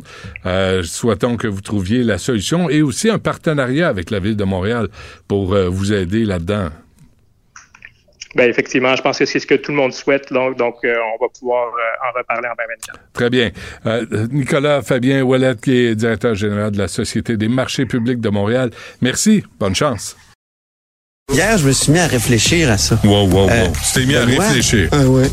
Euh, il est arrivé sur la scène avec une tuque sur laquelle il était écrit Party Animal. La rencontre Robitaille du Trisac. Antoine, bonjour. Mais bonjour, comment vas-tu? Ah, pas pire pantoute, euh, merci. Oui. Euh, dans- dis donc, euh, toi, toi t'es, as-tu lu le livre de Catherine Dorion? Non, non, j'en ai lu des parties, mais j'ai pas tout lu. Je- je- J'aurais aimé le recevoir à l'avance. euh, et nous, on est en déménagement ici. Là. Ah oui? Euh, on, oui, on, on se déplace dans, dans les bureaux de l'Assemblée nationale. Ah, je savais pas. euh, ouais, ouais. As-tu ouais, une meilleure vue ou, Pour? Cube, ça va. Non, non, j'ai plus de vue pantoute. Oh, Non, c'est ça. C'est mon beau bureau, là. C'est fini. Oui. Vous pouvez le pas, voir d'ailleurs dans deux dans ton superbes... de- non, je t'ai passant. jamais invité. non. Jamais.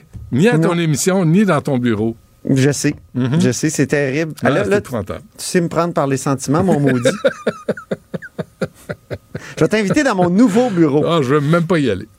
Ah, même pas, de- même pas de fenêtre. Même pas rien. En tout cas, si vous voulez Ouais. voir mon ancien bureau, Mhm. il y a deux beaux, belles séries documentaires que vous pouvez regarder. Le dernier Felkist et Claude Morin, Un jeu dangereux. C'est à vrai, mesdames et messieurs.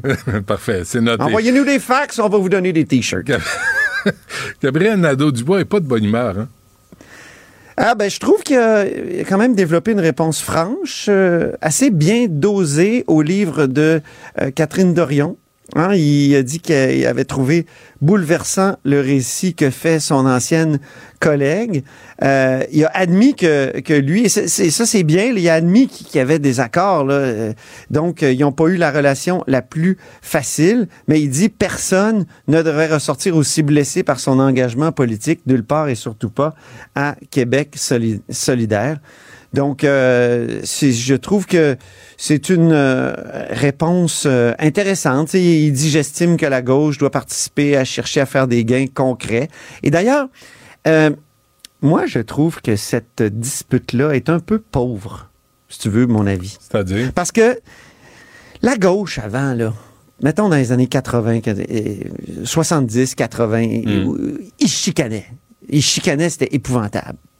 Mais tu sais, c'était autour de vision du monde. T'avais les léninistes, t'avais les maoïstes, t'avais les trotskistes. tu sais. Mm. Par exemple, Françoise David était une trotskiste, donc Mm. considérée comme, euh, tu sais, comme peut-être sur certains aspects plus euh, moins révolutionnaire, plus réformiste. Tu sais, il y avait cette chicane entre révol- révolutionnaire et réformiste. Euh, il y avait aussi, ça cachait des relations personnelles difficiles souvent où un gars qui a piqué une blonde à l'autre, là, tu sais, il y avait des, des niaiseries de même. Sauf que là, on est juste dans la chicane de personnalité. C'est ça que je trouve un peu pauvre. Yep. Euh, J'aurais aimé, ben, il y a un peu de, de révolutionnaire contre réformiste, c'est vrai. GND dit Oh, oh, la gauche oh, doit participer. révolutionnaire. Attends, attends une minute. Mais c'est une révolutionnaire dans le discours, Ben non, dans- Catherine Dorion. ben, dans il faut des virtuel. soulèvements, il Ben, faut. Il y a elle a aucun projet. Elle détient la vérité. Puis si tu, tu tu sais, si ça n'existe pas là, dans son univers, t'as tout, t'as tout faux. Exactement. Mais, mais elle détient la vérité. Puis la question, Jean-François, tu te souviens, est-ce qu'on a pas posé euh, la question de ce matin, là, euh, la publicité de Wendy's? Tu sais, c'est- ça euh, la question pour Catherine Dorion. Hmm. Là-dessus? Qu'est-ce que c'est la publicité de Wendy's? c'est Where's the beef? Il y a où la viande, là? Parce qu'elle, elle parle de révolution, elle parle de. de- On sait pas trop quoi. Ben oui, elle veut un mouvement. À tout le monde en parle, n'a pas arrêté de dire oh, ça nous prend un mouvement. Oui, un mouvement, mais faire quoi? Pour faire quoi? Ah oui. exactement? On sait qu'elle est indépendantiste, Oh, encore. Mais qu'est-ce que ça veut dire exactement? Et tu sais, c'est dans les détails aussi que ça joue l'indépendance du Québec. Là, et on sait à quel point, à l'époque de, de Jacques Parizeau, en, en 95, on avait préparé, on avait essayé en tout cas de préparer tous les détails de l'indépendance. Il y avait un projet Et de que- société, là. C'était réel. Tu sais, Mais est-ce que des gens comme Dorion, tu sais, auraient été, euh, comment dire, euh, intéressés à se salir les mains, à se poser des questions sur, euh, À je sais travailler. pas moi, à travailler. ben, c'est ça. Sais, il Ben faut, oui. faut travailler, puis on se rend bien compte que. c'est la blague qui circule, hein, C'est quoi? au sein même de Québec solidaire, mais c'est c'est Sylvain Gaudreau, euh, le député péquiste, qui a osé l'écrire sur Facebook. Il dit Je suis solidaire des solidaires. Faut le faire quand même. Il dit son livre a 376 pages pour quatre ans de vie parlementaire, dont plusieurs mois en congé. Mhm. Les mémoires de François Gendron font 400 pages pour 42 ans de vie parlementaire.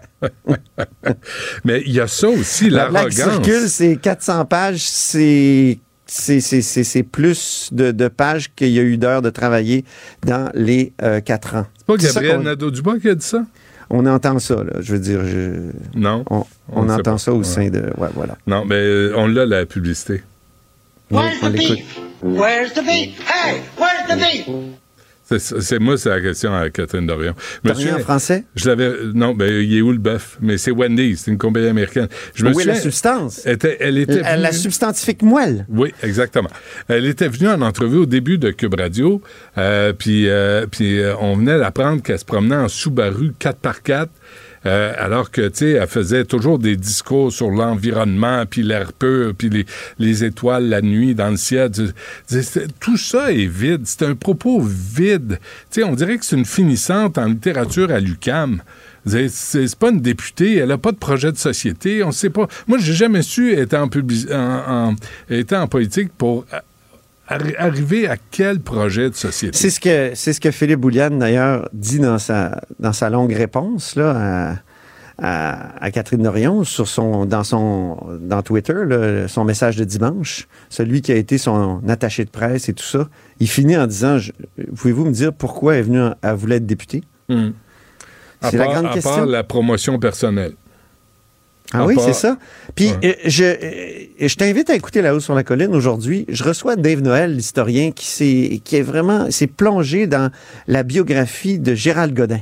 Gérald Godin, donc lui, député poète de 1976 à 1994, si je ne m'abuse. Euh, Gérald Godin, donc, qui avait battu Robert Bourassa dans Mercier en 76.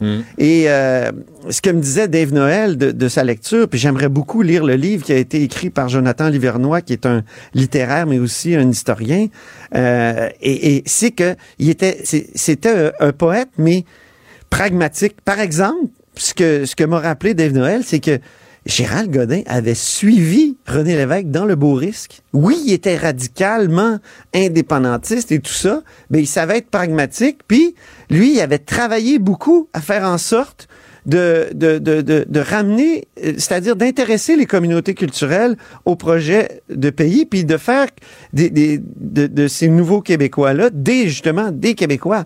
Et il- dans- on a un extrait que, que Dave m'a fait sortir de formidable euh, documentaire sur Gérald Godin, où Gérald Godin, en 81, euh, c'est son discours de, de victoire en 81, parce qu'ils ont gagné en 81 aussi, le PQ, on l'oublie souvent, et il dit...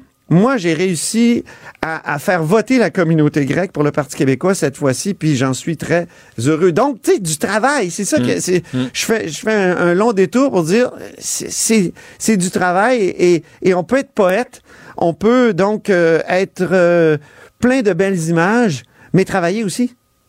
Oui. Et de façon concrète, là, pas juste euh, dans les nuages et dans le fluff. Ben, hier, il y a Karine Gagnon qui me disait, qui me faisait remarquer, Catherine Dorion, à Québec, elle a organisé toutes sortes de mobilisations contre le troisième lien, euh, pour le tramway, tout ça. Euh, oui, euh, en effet, mais des manifs, là, euh, tu peux en organiser même si t'es pas député. Ouais. Je tu sais, Mais- c'est pas mais ça le travail des députés. Le travail des députés, c'est un travail de législateur. Ouais. Si tu t'intéresses pas à la manière dont on fait les lois, puis si tu trouves que c'est inutile, ben fais-toi pas élire. Puis je pense que c'est ça qu'elle a compris aussi quand elle a quitté euh, Québec solidaire. Elle s'est pas représentée parce qu'elle aurait été réélue. Ouais. Ça, ça, je trouve, tu sais, chapeau. Mais qu'est-ce que tu compris. proposes? Tu peux pas toujours être dans, dans l'opposition. Là. On, en- on veut entendre des idées, on veut entendre des propositions. On veut, Ouais. tu sais, euh, Véronique Yvon, là, c'est un modèle où elle a rassemblé des gens d'autres partis pour arriver au projet de loi mourir. Ben, Fran- oui, Françoise la- David avec son- à mourir. Françoise David sur sa loi sur le- l'éviction des personnes âgées là, pour interdire euh, à certaines conditions l'éviction des personnes âgées de leur logement. Elle, a quoi à son dossier, Catherine Dorion, comme accomplissement? Elle a déposé un amendement dans, j'ai vérifié, là, Ouais. un amendement dans un projet de loi sur le patrimoine, puis elle a participé euh, assez activement à celui sur, euh, un projet de loi sur le statut de l'artiste, mais rien, euh, on peut pas retracer là, de, de parties de la loi ou de, de, de, de- de- d'articles de loi qui, qui viennent d'elle. Hmm. Bon, OK. euh, assez euh, là-dessus. Euh, un mot sur euh, Claude Surprenant, Antoine? Écoute, il a été victime d'une injustice incroyable. Je sais qu'il a été avec Yasmine euh, en entrevue, là, mais euh, rappelons-nous que c'est euh, euh, Claude Surprenant, c'est un député caquiste qui a été blâmé par le commissaire à l'éthique pour euh, sa, sa- la mauvaise gestion dans, de- des, des fonds dans son comté. Lui, il disait, ben, c'est mon attaché politique euh, qui a mal fait ça. Euh, C'est, c'est elle qui était responsable des finances. Euh, je me souviens, il y a eu un, un rapport du commissaire à l'éthique. Puis ça, quand il y a un rapport du commissaire à l'éthique qui comporte un blâme, il faut que l'Assemblée nationale prenne position sur ce blâme-là. Donc, rejette le blâme, comme on l'a fait pour, euh, pour Pierre Paradis. Euh, mais là, dans, ce- dans le cas de Claude Surprenant, on a accepté le blâme. Donc, il y a eu un vote à l'Assemblée nationale pour dire le, le commissaire à l'éthique a raison, puis cette personne-là doit être blâmée. Claude Surprenant, il a clamé son innocence. Ben, imagine-toi donc que l'UPAC a fait savoir que cet ancien employé que Claude Surprenant pointait du doigt, Julie Nadeau, qu'elle s'appelle, a été condamnée à une peine de 15 mois d'emprisonnement avec sursis, une ordonnance de probation de 3 ans, une amende de 2400 dollars. Pourquoi? Parce qu'elle avait détourné des sommes totalisant plus de 8000 pièces du compte de banque du bureau du député. Elle avait falsifié des documents médicaux pour euh, bénéficier d'un arrêt de travail euh, prolongé euh, au, au- au- pendant un procès. C'est parjuré à plusieurs reprises au sujet de son congédiement. Écoute, Wow. c'est terrible. Monsieur Surprenant, il a vraiment été victime d'une injustice. Il a un peu comme Yves Michaud été blâmé par l'Assemblée nationale faussement Ben, Yves Michaud, il y a eu des excuses de parlementaires, mais jamais de vote à l'Assemblée nationale. Là, Benoît, je pense qu'il va y avoir un vote, mais lui, il réclame 2 millions de dollars et, et en plus des excuses. C'est peut-être là où ça va coincer, mais en tout cas, c'est sûr qu'il va y avoir des excuses. Je sens que ça bouge, là. Il y a des parlementaires qui vont dire évidemment, là, c'est, c'est, ça crève les yeux. Mais pauvre monsieur surprenant, euh, qui dit que euh, ça fait des années qu'il est sur le qui-vive, euh, et là je le cite, que ma vie a, été mise sur pause, et puis voilà, ce qui devait arriver enfin est arrivé. Il y a eu d'une certaine façon euh, justice, mais il veut aussi des excuses et une compensation financière. Il me semble que ça va de soi. Ben oui, je comprends. Je comprends. Que, ben oui. Il publie on- un livre d'ailleurs, Une fausse avocate berne l'Assemblée nationale, Hmm. La vérité défendue avec courage à compte d'auteur. Bon. Et les municipalités du Rock euh, qui frappent un mur, dis-tu? Ben oui, elles ne peuvent plus financer la lutte à la loi 21.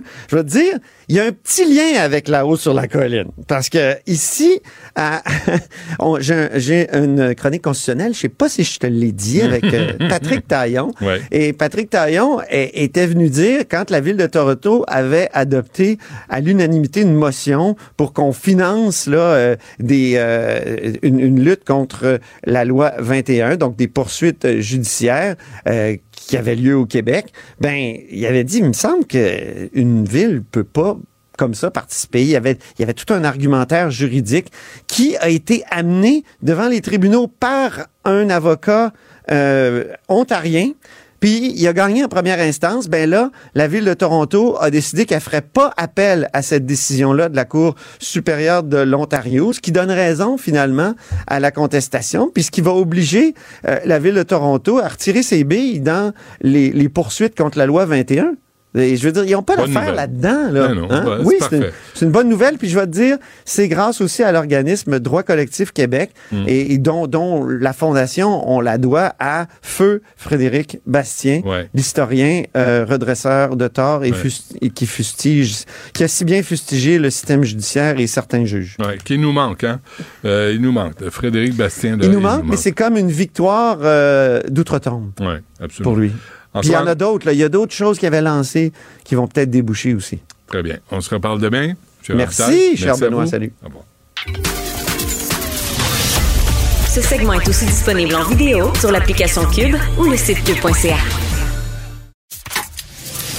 Du Trisac. S'il y en a un dont la sagesse est pas encore arrivée avec le temps, c'est bien lui. Toujours aussi mordant que les premiers temps. Benoît Dutrisac. Nicole Gibaud. Une chronique judiciaire. Madame la On juge. s'objecte ou on s'objecte pas? C'est ça le droit criminel. La rencontre, Gibaud Dutrisac. Nicole, bonjour. Bonjour, Benoît. Bon, un ado de 16 ans, je comprends bien, là, accusé du meurtre de- au premier degré de Daphné Jolivet. Oui. Puis, euh, euh, écoute, les faits, je pense qu'on les connaît. De toute façon, on va vous allez en reparler plus tard. De tous les faits, là, c'est une jeune femme qui a été euh, évidemment assassinée. Son présumé meurtrier, puis il y a un autre jeune homme euh, qui est mineur, qui se trouvait également sur place. Alors, euh, ce jeune mineur a été euh, victime de voies de fait graves. Dieu merci, il n'est pas décédé. Euh, mais toutefois, euh, bon, euh, c'est quand même très important comme blessure. Et il est accusé, ce jeune-là, qui a maintenant 17, euh, de tentative de meurtre sur cette deuxième personne, de Mhm. meurtre au premier degré parce qu'il y a agression sexuelle sur la jeune femme, cette jeune femme là, dont on entendait parler la semaine dernière, euh, qui a été trouvée assassinée. Euh, la raison pour laquelle on en parle aujourd'hui, c'est que, un, c'est, assez terrifiant de voir que de plus en plus, à mon humble avis, on voit des jeunes, des jeunes personnes. Moi, j'ai vraiment peur. Euh, entre 14 et 18 ans, il y a tellement de crimes graves euh, que je vois passer. Il me semble que ça l'a augmenté comme ça se peut pas. C'est terrifiant parce que, euh, sont, ils ont l'air vraiment pas penser à rien. En tout on verra s'il est trouvé coupable, évidemment. Mais euh, c'est des crimes extra. Tu peux pas avoir plus sérieux que meurtre au premier degré avec agression sexuelle et puis tentative de meurtre. La raison pour laquelle on en parle, ce que je disais tantôt, c'est parce que, évidemment, il est mineur. Alors, qu'est-ce qu'on pense? Ben, on pense à la fameuse loi sur le système de justice pénale pour les adolescents. Mais là, contrairement à une peine qu'il pourrait recevoir pour adolescents, ce qui normalement se fait lorsqu'il s'agit de crimes aussi sérieux que ça, dans des conditions aussi graves que ça. C'est instinctif. Le procureur de la couronne va immédiatement demander ce qu'on appelle dans la loi, cette loi que je viens de décrire, là, Mm. un assujettissement euh, à une peine adulte. La différence, la seule différence, mais là, ça, peut pas, ça va être plaidé au tribunal de la jeunesse pour le procès, s'il y a un procès, mais la peine, là, si la Cour l'accueille, cette requête, pour qu'il soit assujetti à une peine adulte, parce que, bon, il y a des critères, c'est trop long de décrire, là, mais il y a tout un processus au tribunal pour savoir si ça s'impose. Il y a des gens qui vont l'évaluer pour toutes sortes de raisons, parce que c'est un ado. Bon. Mm. Alors, euh, et si c'est c'est le cas, souvent l'âge euh, rentre en ligne de compte et la gravité des crimes, on a pas mal tout ça là, en ce moment, là. Euh, le tribunal peut l'accorder. S'il accorde ceci, c'est que, et qu'il est trouvé coupable de meurtre au premier degré, la différence entre l'adulte et l'ado, c'est que l'adulte, lui, va purger une sentence à vie. On s'en va de l'autre côté, l'adolescent aussi. Dans le cas de l'adulte, c'est 25 ans minimum avant de pouvoir demander une libération conditionnelle. Dans le cas de la- de- de l'ado, c'est 10 ans avant de demander une libération conditionnelle. Puis il va purger 6 ans incarcéré et 4 ans dans un centre de détention pour jeunesse. Il y a une marge, il y a une différence, mais il sera toujours soumis à une sentence à vie euh, dans les circonstances. Donc, c'est là-dessus que je pense que c'est important de, de- de comprendre que oui, peut- on peut imposer une peine adulte avec des petites modifications. Pourquoi? Parce qu'évidemment, on comprend que lorsqu'il avait, euh, il, a- il aurait, s'il est trouvé coupable, commis ce geste-là Hmm. à 16 ans. J'ai de la misère à croire que- qu'il va devenir un bon gars, lui, dans la vie. Tu sais, de... J'ai j'ai de la misère à croire qu'il est bien parti à 16, 17 ans, là, à 16 ans, là, commettre un meurtre, un viol, des voies de fait aussi graves, que ce garçon-là là, va être un bon citoyen, un bon père de famille, un bon voisin. Écoute, euh, il y a des cas, il y a des statistiques, c'est arrivé, ça arrive. Des, des- là, ici, on comprend qu'il était,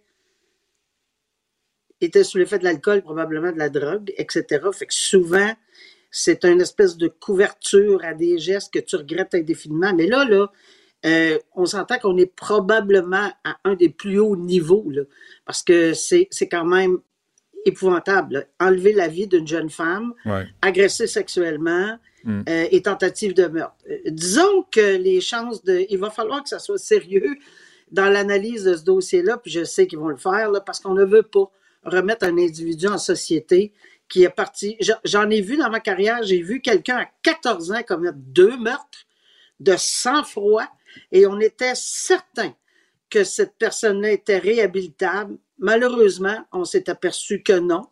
Euh, et ça arrive que oui, mais dans son cas, lui, là, c'était... Moi, je veux voir les cas en désespoir, Alors- Nicole. Les, les cas où c'est arrivé, moi, c'est un genre de garçon dont Paul Bernardo serait fier. Tu sais, euh, je suis désolé, là, mais la réhabilitation, Non, quand non, tu pars d'aussi loin, j'ai de la misère à croire ça. Euh, il y a... Ben, écoute, c'est Quoi? ça. Hmm. Euh, Peter Nygaard, on n'a pas parlé beaucoup au Québec, hein, mais euh, ça fait beaucoup de bruit au Canada anglais, ça. Oui, mais ça va faire du bruit, puis c'est beaucoup, beaucoup au Québec, mais en juin 2024. Ah oui? Peter Nygaard, parce qu'il y a un procès qui va commencer à Montréal en juin. Là, ça Ah, va sortir. Là, on va y aller en boucle. OK. Ouais. En juin 2024, la date est déjà fixée au 8 juin, si ma mémoire est bonne, là. Euh, ou 10 juin, peu importe, là, c'est pas très, très grave. Euh, mais c'est en, en 2024, ça, c'est déjà fixé. Parce qu'il y aurait, il est présumé avoir commis une agression sexuelle à Montréal et à Winnipeg également. Il y en a partout. Écoute, on va juste dire c'est qui ce gars-là. Oui, c'est vrai qu'on n'a pas parlé beaucoup, puis j'hésitais tout le temps d'en parler parce que je me disais, bon, peut-être que les gens ne seront pas intéressés. Mais là, on, va, on met la table parce que ça s'en vient au mois de juin. Alors, les gens vont se souvenir de Peter Nygaard, 82 ans, qui vient d'être trouvé coupable, dimanche de quatre viols, quatre agressions sexuelles euh, dans les années euh, 1986 à, à 2005. Euh, il est détenu. Il n'a jamais été capable d'obtenir, puis ça, ça m'a beaucoup intér- intéressé. Il n'a jamais été capable d'obtenir sa libération euh, sous caution. Il avait offert 300 quelques mille piastres. Et l'analyse du juge là-dedans, j'ai trouvé ça très intéressant parce que ça me passait souvent par la tête Hmm. lorsqu'on m'offrait pas à moi, là, mais qu'on offrait au tribunal de, de verser une caution de 1000, 2000, 3000, 10 000, 15 000. Mais par exemple, l'autre personne dans la rue pas capable d'offrir ça. Puis je me disais, y a-tu deux poids, deux mesures? Euh, c'est pas parce qu'on est riche qu'on peut. Naturellement, euh, c'est sûr qu'il y a des gens qui cautionnent ces montants-là, mais ici, il n'y avait pas personne qui voulait le cautionner pour 300 quelques mille piastres. Cautionner, ça veut dire que s'il ne respecte pas ces conditions, c'est la personne qui paye. Alors, Hmm. c'est assez difficile. Tu sais, perdre 500 pièces, oui, pour des gens, c'est énorme, mais même pour un magnat de la mode, parce que c'était un magnat canadien, de la déchu, évidemment, Ouais. euh, de la mode euh, au Canada, très, très, très connu, avec riche à craquer. Son fils, ce qui me, ce qui, ce qui m'a foudroyé, là, j'ai, j'ai écouté les propos de son fils qui a suivi l'affaire. Il dit que son père est un monstre, qu'il n'a pas connu ce père-là. Puis malheureusement, il a aimé son père, mais il connaît son histoire. Il sait, il sait qu'il y a des gens autour de lui qui connaissaient euh, les agressions sexuelles qu'il commettait dans son studio à Toronto, euh, où il y avait des séquestrations, les portes barraient, puis on n'était pas capable de trouver les issues pour sortir. Il y a eu des mineurs, il y en a eu au Bahamas. Écoute, c'est pas peu dire, Benoît, euh, son fils a dit que si on met Epstein, Weinstein, euh, et puis il y avait un autre qu'on a nommé là, euh, ensemble, son père a plus de, de- aurait, c'est ce qu'il dit, Ouais. commis plus d'agressions sexuelles que toutes ces personnes-là ensemble. Parce qu'il recrutait. dire. Moi, j'ai écouté un, un podcast sur euh, Nygaard. Il recrutait des filles qui voulaient être mannequins pour sa ligne euh, de guenilles. Puis là, il les ramenait, il les amenait au, au, euh, au Barbade. Et euh, même au Barbade, là, je lis- euh, j'avais entendu. Bahamas, hein. Au Bahamas, c'est ça. Et, euh, et qui avait, euh, il s'était installé sur le bord de l'eau, puis il avait écœuré tous ses voisins autour de lui, euh, tu sais, pour s'installer, pour faire une espèce de manoir, mais une espèce de bordel aussi, où les filles débarquaient Tout là. fait. savaient pas à quoi elles s'attendaient.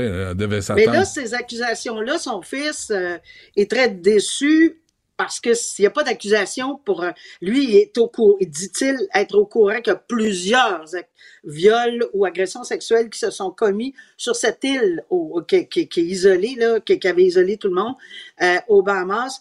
Mais c'est sûr que quand un crime est commis à l'extérieur d'un pays, Mm. euh, nous, on n'a pas cette possibilité-là de l'accuser là-bas. On a eu d'autres cas là, où on a entendu parler de ça au Canada. Pourquoi, pourquoi, pourquoi? C'est parce que le crime doit être commis sur le territoire et on l'accuse sur le territoire. À Toronto, c'est dans son studio à Toronto, donc trouvé coupable de quatre euh, agressions sexuelles. À Montréal, ce sera une. Encore une fois, il est présumé innocent. Puis à Winnipeg, un autre qui est présumé innocent. Mais il y a 82 ans. tu sais, C'est, c'est jusqu'ici, on n'a pas la sentence là, dans, Ouais. dans- pour les quatre là. Mais je pense pas qu'il va. Son procureur veut aller en appel, mais s'il n'est pas sorti sur cautionnement pour le procès, Hmm. je serais très, très, très surprise qu'il sorte pour, sur le cautionnement, même s'il va en appel, Hmm. Parce qu'il y a beaucoup de risques. Il y a tellement de connexions. Puis, puis peut-être qu'il des sous 82 cachés, ans. beaucoup, beaucoup. Mais 82 82. ans, il s'en est sorti toute sa vie. Là, il va, il va, il paye à la fin de ses jours. Il peut, il peut bien crever en Ouais. prison, le bonhomme, là. Mais il a, il a, il a, Ben, il a fait du tort toute sa vie. Ouais, c'est ça qui va y arriver euh, ben, Hmm. de ce dossier-là. On n'a pas passé les autres dossiers encore. Fait Ouais, que, imagine. Et évidemment. Euh, Nicole, merci pour cette agréable chronique. Reparlons-nous dans deux jours. merci, Nicole. Salut. OK, bye, Benoît.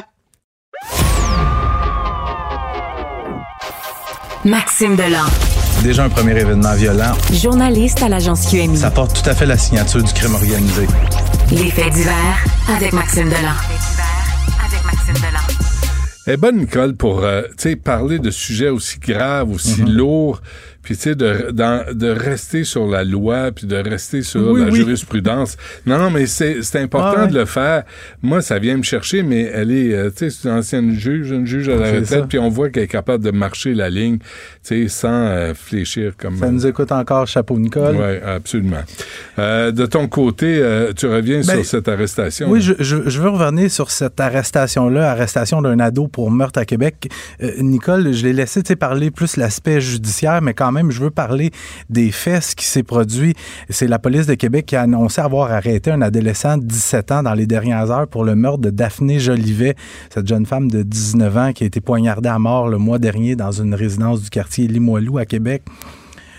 L'accusé, le jeune qui, qui a maintenant 17 ans, avait 16 ans au moment du crime, euh, fait face à une accusation de meurtre prémédité. C'est quand même la, la plus grave du code Ça, criminel. tu pars, là, tu dis, je m'en vais à tuer. C'est ça. C'est que t'as planifié, t'as préparé et tu commets l'acte. Euh, meurtre prémédité, agression sexuelle armée, mais aussi tentative de meurtre et de voie de fait grave sur un autre adolescent qui se trouvait avec Daphné Jolivet ce soir-là. Euh, euh, la police, tu sais, pendant un certain temps, on avait dit que Daphné Jolivet pourrait avoir été tuée en représailles pour avoir aidé une amie à dénoncer un agresseur sexuel. Or, il semble que c'est absolument pas le cas. L'accusé dans ce dossier-là, le jeune de 16 ans, aurait, n'aurait aucun lien avec Daphné Jolivet. On ne sait pas pourquoi elle a été ciblée, on ne sait pas pourquoi il l'a choisie. Euh, les événements sont produits le 26 octobre. Ce soir-là, les policiers sont appelés, regarde, un accident entre un véhicule et une maison. Ils arrivent sur place et ils arrêtent l'adolescent de 16 ans qui éventuellement sera accusé de meurtre. Mais à ce moment-là, on ne le sait pas, on lui passe les menottes et c'est dans le véhicule. Ce que la police dit, c'est qu'on a trouvé des éléments. On peut penser qu'ils ont trouvé du sang et des pièces d'identité qui les amènent à se rendre à la résidence de Daphné où ils trouvent Daphné Jolivet poignardée à mort au sous-sol et un adolescent de 16 ans très gravement blessé. On craignait pour sa vie. Maintenant, il est dans un état stable. Euh, fait que si on résume, il y a un adolescent de 16 ans qui agresse à la pointe d'un couteau une jeune femme de 19 ans. Il a poignarde à mort. Ensuite, il y a un autre adolescent sur, sur place. Il poignarde et il s'enfuit en le laissant pour mort. Vole le véhicule familial et s'en va percuter une maison plus loin. 16 ans. 16 ans. Puis, euh, tu sais, Nicole, ce qu'elle disait, elle dit Je sais pas, j'ai jamais vu autant de, de- de- de crimes impliquant des jeunes. Je peux en témoigner, je les couvre. Je suis sur le terrain, puis je t'en ai parlé souvent. Le nombre de, jeunes, euh, 16, 17 ans, 15 ans, poignardés ou qui poignardent eux-mêmes, qui sont arrêtés. C'est absolument épouvantable. Puis je te le dis souvent, j'ai l'impression que la- la- nos criminels rajeunissent. C'est de plus en plus jeune. On va dans des écoles, dans des écoles, des, des jeunes poignardés dans des cours d'école. Des... Je- honnêtement, je sais pas où ça s'en va. La culture, glorifier les crapules, Ben, mais aussi la- l'absence de conséquences sérieuses à ces gestes-là. C'est la tempête parfaite. là. Ouais. Puis, tu sais, je, je, je- je peux, me- sans dire à être en faveur, mais est-ce que ça va prendre plus de, de peine pour adultes, des jeunes qui commettent des crimes assez graves? Quand tu es, capable de prendre un couteau puis le rentrer dans le corps d'un autre jeune, Ben je pense que tu es peut-être assez vieux pour faire face à une peine pour adulte. Je pense que oui. Tu es assez vieux pour enlever la vie de quelqu'un. Que tu es assez vieux pour subir les conséquences de ce geste-là. je, je dois dire aussi, le, le jeune de 16 ans ajoute à ça des conduites avec les capacités affaiblies Ah ouais. et euh, euh, euh, vol de véhicule. Un bon gars. À 16 ans. Euh, D'autre part, les Lavallois qui reçoivent des enveloppes. euh, Ouais, c'est des enveloppes suspectes. C'est une histoire vraiment bizarre. C'est au cours de la journée d'hier, il y a au minimum une dizaine de Lavallois, peut-être plus, mais il y en a dix qui se sont manifestés auprès des autorités qui ont reçu par la poste une lettre qui contenait une poudre blanche qui est euh, pour le moment non identifiée, des analyses qui sont faites, mais la poudre blanche était accompagnée d'une lettre menaçante que la police la police dit que tout porte à croire que c'est des tentatives d'extorsion. Il n'y a, pas de- il y a pas eu de blessés là-dedans. La police qui mène l'enquête, on essaie de trouver qui est-ce qui envoie ça. Essentiellement, on semble demander de l'argent à des gens, mais il n'y a pas de secteur en particulier qui est ciblé. C'est des gens un petit peu partout à Laval. Mais ah, y a pas, c'est pas une rue, c'est pas. Non, c'est Mais c'est quoi? C'est de la farine, c'est du sel, Il y a des analyses qui sont en cours. de soude, il veut, il veut faire une recette, il veut faire un gâteau. Les fêtes arrivent. Ben euh, mais cette affaire-là s'ajoute à ce qui s'est passé la, la, semaine dernière un peu partout au Québec. Il y a des commerces, des écoles, des compagnies qui ont reçu un, un style de courriel d'alerte à la bombe. Un courriel qui disait essentiellement il y a une bombe dans votre bâtiment et il y avait une demande de rançon. Et là, c'est le dossier. Le dossier est, enquêté par les crimes majeurs de la Sûreté du Québec. Puis là, est-ce qu'on est en train de voir des nouvelles façons, des bandits qui ont essayé de trouver des nouvelles façons pour extorquer les gens? On dirait que ça regarde pour ça, mais... À part de travailler, évidemment. Mais c'est ça. On s'en prend aux honnêtes citoyens payeurs mm. de taxes. Et drame euh, grave dans une école secondaire. De Saint-Jean-sur-Richelieu. Puis c'est vraiment, vraiment délicat comme sujet, mais je pense que c'est important d'en parler. Ça se passe hier à l'école secondaire Marcelin Champagnat. C'est une école privée du secteur Iberville à Saint-Jean-sur-Richelieu. Vers 14 heures, il y a une étudiante de seulement 13 ans qui se serait lancée par la fenêtre du troisième étage de son école. Euh, puis je, veux être prudent dans ce que je dis, parce que j'ai pas envie de, mettre le spot sur personne ni ni sur l'école, mais j'ai reçu plusieurs messages autant de policiers que de parents d'élèves euh, qui me disent tous la même chose depuis hier. C'est une petite fille qui était victime d'intimidation. C'était connu. Et selon ce qu'on me dit aussi, elle aurait déjà exprimé ça, elle, aurait déjà mentionné mhm. qu'elle était victime d'intimidation et il n'y aurait rien qui aurait été fait. Cette petite fille-là, hier, s'est présentée à l'école avec un tournevis elle a elle-même dévissé la fenêtre puis s'est lancée en bas. 13 ans. Euh, l'intimidation dans les écoles, c'est un problème extrêmement grave. Puis hmm. je pense qu'il va devenir encore plus grave avec tous nos jeunes qui sont sur les réseaux sociaux, puis ça s'écrit beaucoup via les réseaux sociaux ça prend pas grand-chose. Il suffit, tu sais, une petite fille qui a peut-être, euh, je, dis ça un exemple, une petite fille qui a une sexualité peut-être un peu plus précoce que les autres, qui va avoir un petit copain, puis là, il va se passer quelque chose. Juste une petite affaire comme ça est suffisant pour mm. te faire intimider pour le reste de ton secondaire. Mm. Des parents qui sont, des, des jeunes qui sont issus d'un milieu un petit peu plus pauvre, qui peuvent être intimidés tout leur secondaire parce qu'ils n'ont pas des vêtements griffés ou des, des, vêtements au goût de tout le monde. Il tu sais, je, lance un appel au, que ce soit au ministère de l'Éducation, aux professeurs, aux parents, au personnel des écoles. Aux adultes. Oui. Aux adultes. Il faut pas, il faut pas laisser passer ça. Les, les petits intimidateurs, mm. il faut qu'il y ait des conséquences sévères. C'est pas normal que, tu sais, je, te le racontais tantôt hors d'onde. Je parlais à un policier tantôt qui me racontait que lui, il a lui-même décroché un ado de 13 ans qui s'était pendu parce qu'il était intimidé. Les, nos jeunes de 13, 14, 15 ans ne devraient pas se suicider parce qu'ils se font écœurer à l'école. Ben c'est un problème qui peut être réglé, c'est pas super compliqué. Hmm. Et les adultes de ces intimidateurs doivent être aussi interpellés.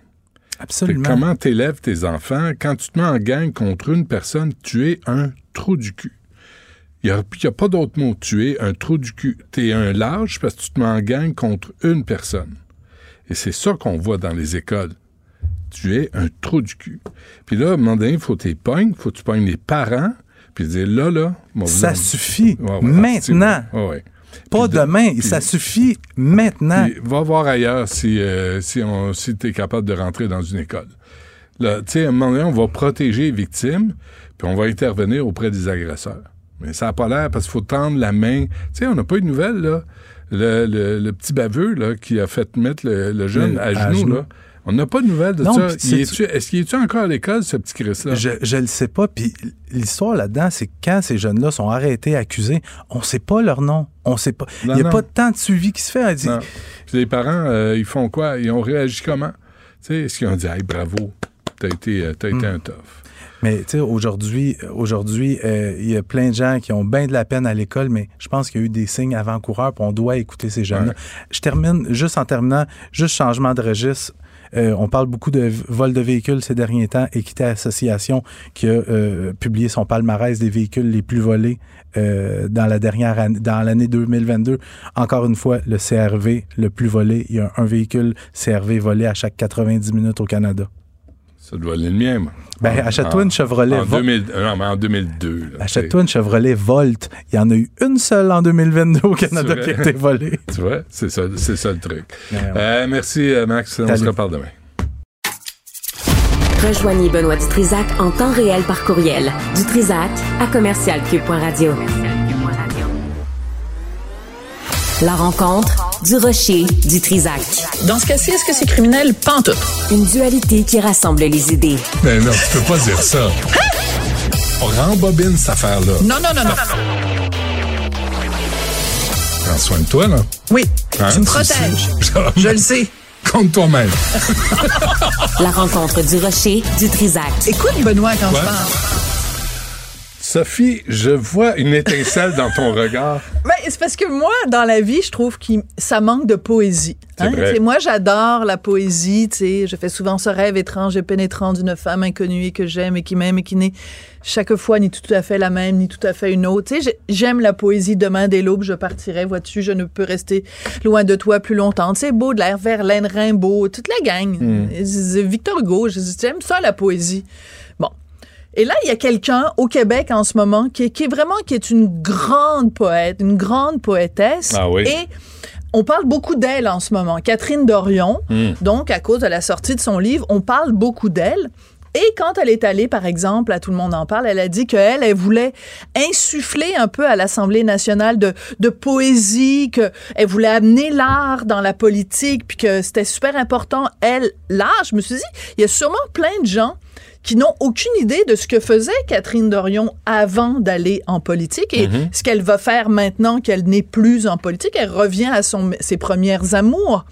Donc, de la poésie. Alors, quel genre de poésie elle fait? Ben, on le sait qu'elle est un peu punk, un peu irrévérencieuse, un peu euh, tout ça. Elle fait du slam, tu sais, c'est comme, euh, c'est accompagné par des musiciens, puis là, elle slam le français, C'est bon, ça. Alors, je me suis dit, pour rafraîchir la mémoire de Oui. tout le monde, parce que moi, j'avais écrit là-dessus en 2019, mais je pense que c'est important de savoir, l'ex-députée Catherine Dorion, quand elle est artiste, ça donne quoi? On écoute ça. Je suis une plaque de panneaux publicitaires. Je suis là pour vous envoyer des messages inspirants. Des fois c'est mange-moi, d'autres fois c'est je vais te manger, d'autres fois c'est est-ce que je suis pété, je suis tellement hot avec mes jeans, je suis pété puis je suis hot. T'as-tu vu mon maquillage ici comme je suis pété? D'ailleurs, comment tu penses que je me sculpte ces jolis os de bétail sous-alimentés d'Afrique? C'est pas juste le maquillage, je me saccage, mais on m'engage.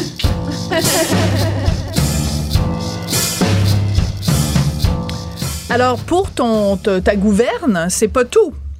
C'est- une des premières fois en ondes à la radio que je vais utiliser le mot PLO-TTE.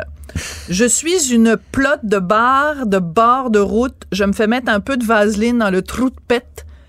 Quant aux trois vieux pets qui ont fait fortune dans le nettoyage de carpettes, quelque chose dans le genre de calinette, il y a des plots qui sont hot, qui font pas juste frotte-frotte sur des messieurs au regard de crotte.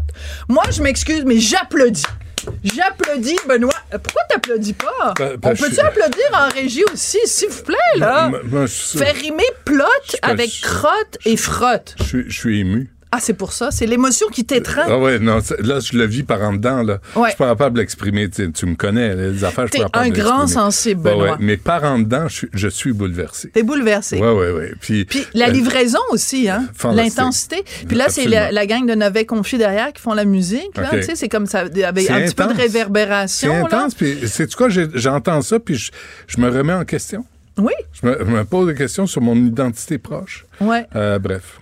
Parce que, tu sais, toi, t'es un poète, des fois, tu sais, t'as écrit des livres, mais as-tu Hmm. été capable de faire ça, toi? Jamais. Jamais. Faire- pas ce talent. Faire rimer trou de pète, calinette et nettoyage de carpette. C'est fort. Excuse-moi, mais elle, elle- elle- c'est pas quelqu'un qui a juste ouvert un petit euh, dictionnaire de rimes, là, puis qui.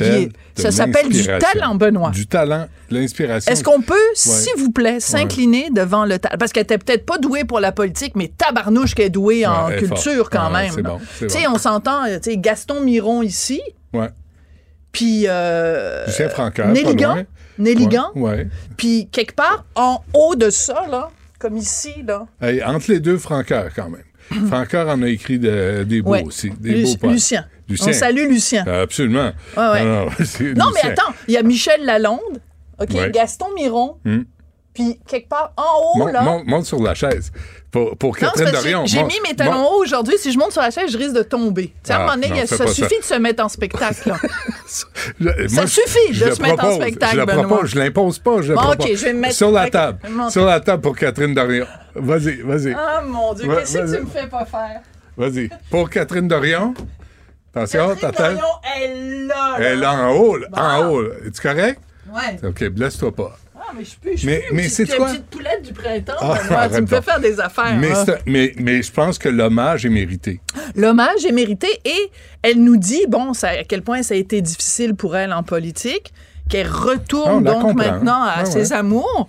Et je inclinons-nous, inclinons-nous devant le talent parce que elle va monter une pièce de théâtre, là, elle va remonter sur scène en Ça, 2024. va- ça va être fort. On Moi, espère. On peut-tu juste avoir le petit bout, un petit bout, Tristan? Juste le petit bout sur la plotte quand même. ouais, ouais. Un, un autre, un retour sur ah la ouais, ah ouais, Tristan, t'es Euh. capable. Ah, OK, bon. OK, On va l'avoir, on va l'avoir un petit peu plus tard. Euh, mais Ouais. c'est ça, on le fera jouer demain. Ouais. Euh, on l'aura prévu pour demain. Euh, bref, euh, Catherine Dorion, la poétesse euh, qui retourne à ses origines, qui retourne à ses racines. À son, à son talent premier. Un talent brut Qui va servir le Québec. qui va servir le Québec parce que les gens vont se soulever. C'est ça qu'elle veut, elle. Que le. Québec se soulève, porté par la voix d'une de ses plus grandes Je suis une plate de panneaux publicitaires. C'est ça. Euh, merci, Sophie, de nous ramener à l'ordre au niveau culturel. On en avait Moi, je suis toujours là pour toi, Benoît. Je, je le sais. Toujours. Je le sais, je, je me fie sur toi. Merci, Sophie. On t'écoute à 2h30.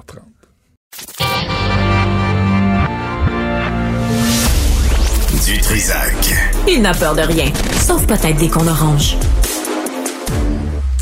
Bon, on peut lire euh, aujourd'hui euh, dans la presse le commissaire de la NBA, Adam Silver, qui a indiqué qu'il discutait avec un groupe montréalais pour euh, l'arrivée euh, d'une équipe d'expansion de basketball ici à Montréal avec nous. La présidente d'Alliance Montréal, euh, l'Alliance de Montréal et l'équipe professionnelle de basketball de Montréal, Annie Larouche. Madame Larouche, bonjour. Bonjour. Bonjour. Est-ce que c'est une bonne nouvelle pour l'Alliance de Montréal, là, pour euh, votre ligue de basketball? Ben, c'est une bonne nouvelle, c'est certain, parce que ce que ça démontre, c'est qu'il y a un réel engouement à Montréal pour le basketball. Euh, on le voit, on l'a vu évidemment avec l'arrivée de l'Alliance, mais on le voit avec nos nos euh, Montréalais qui sont dans la NBA. Il y a, il y a vraiment euh, Montréal vibre en mode basket. Euh, donc, c'est une excellente nouvelle pour le sport en tant que tel. Mais en même temps, euh, vous- jamais vous pouvez compétitionner avec un, un- un réseau comme la, la NBA. Là. Elle, va, elle va manger tout l'argent qui est destiné au basketball à Montréal si ça s'en vient ici. Ben, en fait, c'est sûr qu'on peut pas compétitionner euh, nécessairement avec la NBA. Par contre, nos saisons euh, ne sont pas au même moment. Donc, euh, nous, on joue, on joue principalement l'été, donc de, fin mai jusqu'au mois d'août. Alors, euh, nos saisons ne se chevauchent pas. C'est sûr que l'Alliance est beaucoup plus accessible. On a des billets euh, à compter de 20 dollars. Donc, la NBA, on, parle d'un- d'une autre catégorie. Là, c'est pas tous les Montréalais qui vont pouvoir se permettre d'aller voir des matchs de la NBA. Donc, on sera toujours là. Hmm. Euh, comment, comment ça s'est passé cette dernière saison? Est-ce que vous avez atteint vos objectifs? Est-ce qu'il y a un engouement pour le basketball? Oui, il y, a un, il y a un réel engouement, ça, il y a aucun doute là-dessus. Ça, je le savais là quand on m'a approché pour euh, pour le poste en 2021. Je savais qu'il y avait un engouement pour le basketball, mais vraiment les gens ont répondu à l'appel. Euh, alors il y a deux volets là, si on regarde notre dernière saison. Évidemment côté euh, euh, plutôt administratif, billets de saison, euh, image de marque, ça, ça a vraiment bien été. Ça a été même au-delà de nos espérances. Maintenant pour ce qui se passe sur le terrain, on a encore un petit peu de travail à faire. Euh, on- je l'ai pas en parler, mais, mais vous avez fini euh, dernier dans votre euh, conférence. Ouais, on a fini dernier dans la conférence. Euh, mais, bon, on va Madame Labouche, la- on, on, aime- on- on vit avec ça depuis 30 ans avec le Canadien de Montréal, puis on l'aime pareil. Hein? Ça, faut, pas, faut pas désespérer. Ben, j'ai envie de vous dire que je vous, je, je- puis là, je vais toucher du bois, mais je vous promets qu'on n'attendra pas 30 ans avant Merci. de monter, euh, dans- avant de monter au classement, je vous le promets. Euh, mais bon, il y a encore un petit peu de travail à faire, ouais, de ce côté-là. Par Euh, contre, les fans sont au rendez-vous.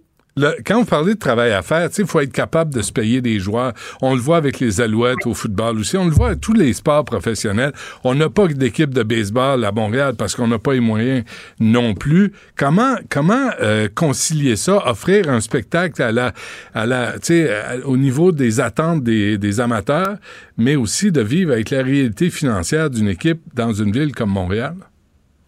Oui, exactement. Donc, c'est sûr qu'il faut avoir, euh, ça prend des propriétaires qui sont sérieux dans leur démarche, qui ont, euh, euh, tu sais, on le dit souvent, il y a certaines, il y a certaines ligues où tu peux acheter une franchise sportive pour presque rien. Par contre, euh, les investisseurs n'ont pas nécessairement les reins assez solides là, pour survivre un trois ans puis euh, aller fouiller dans leur poche constamment, Mhm. ce qui est pas le cas avec euh, avec l'alliance.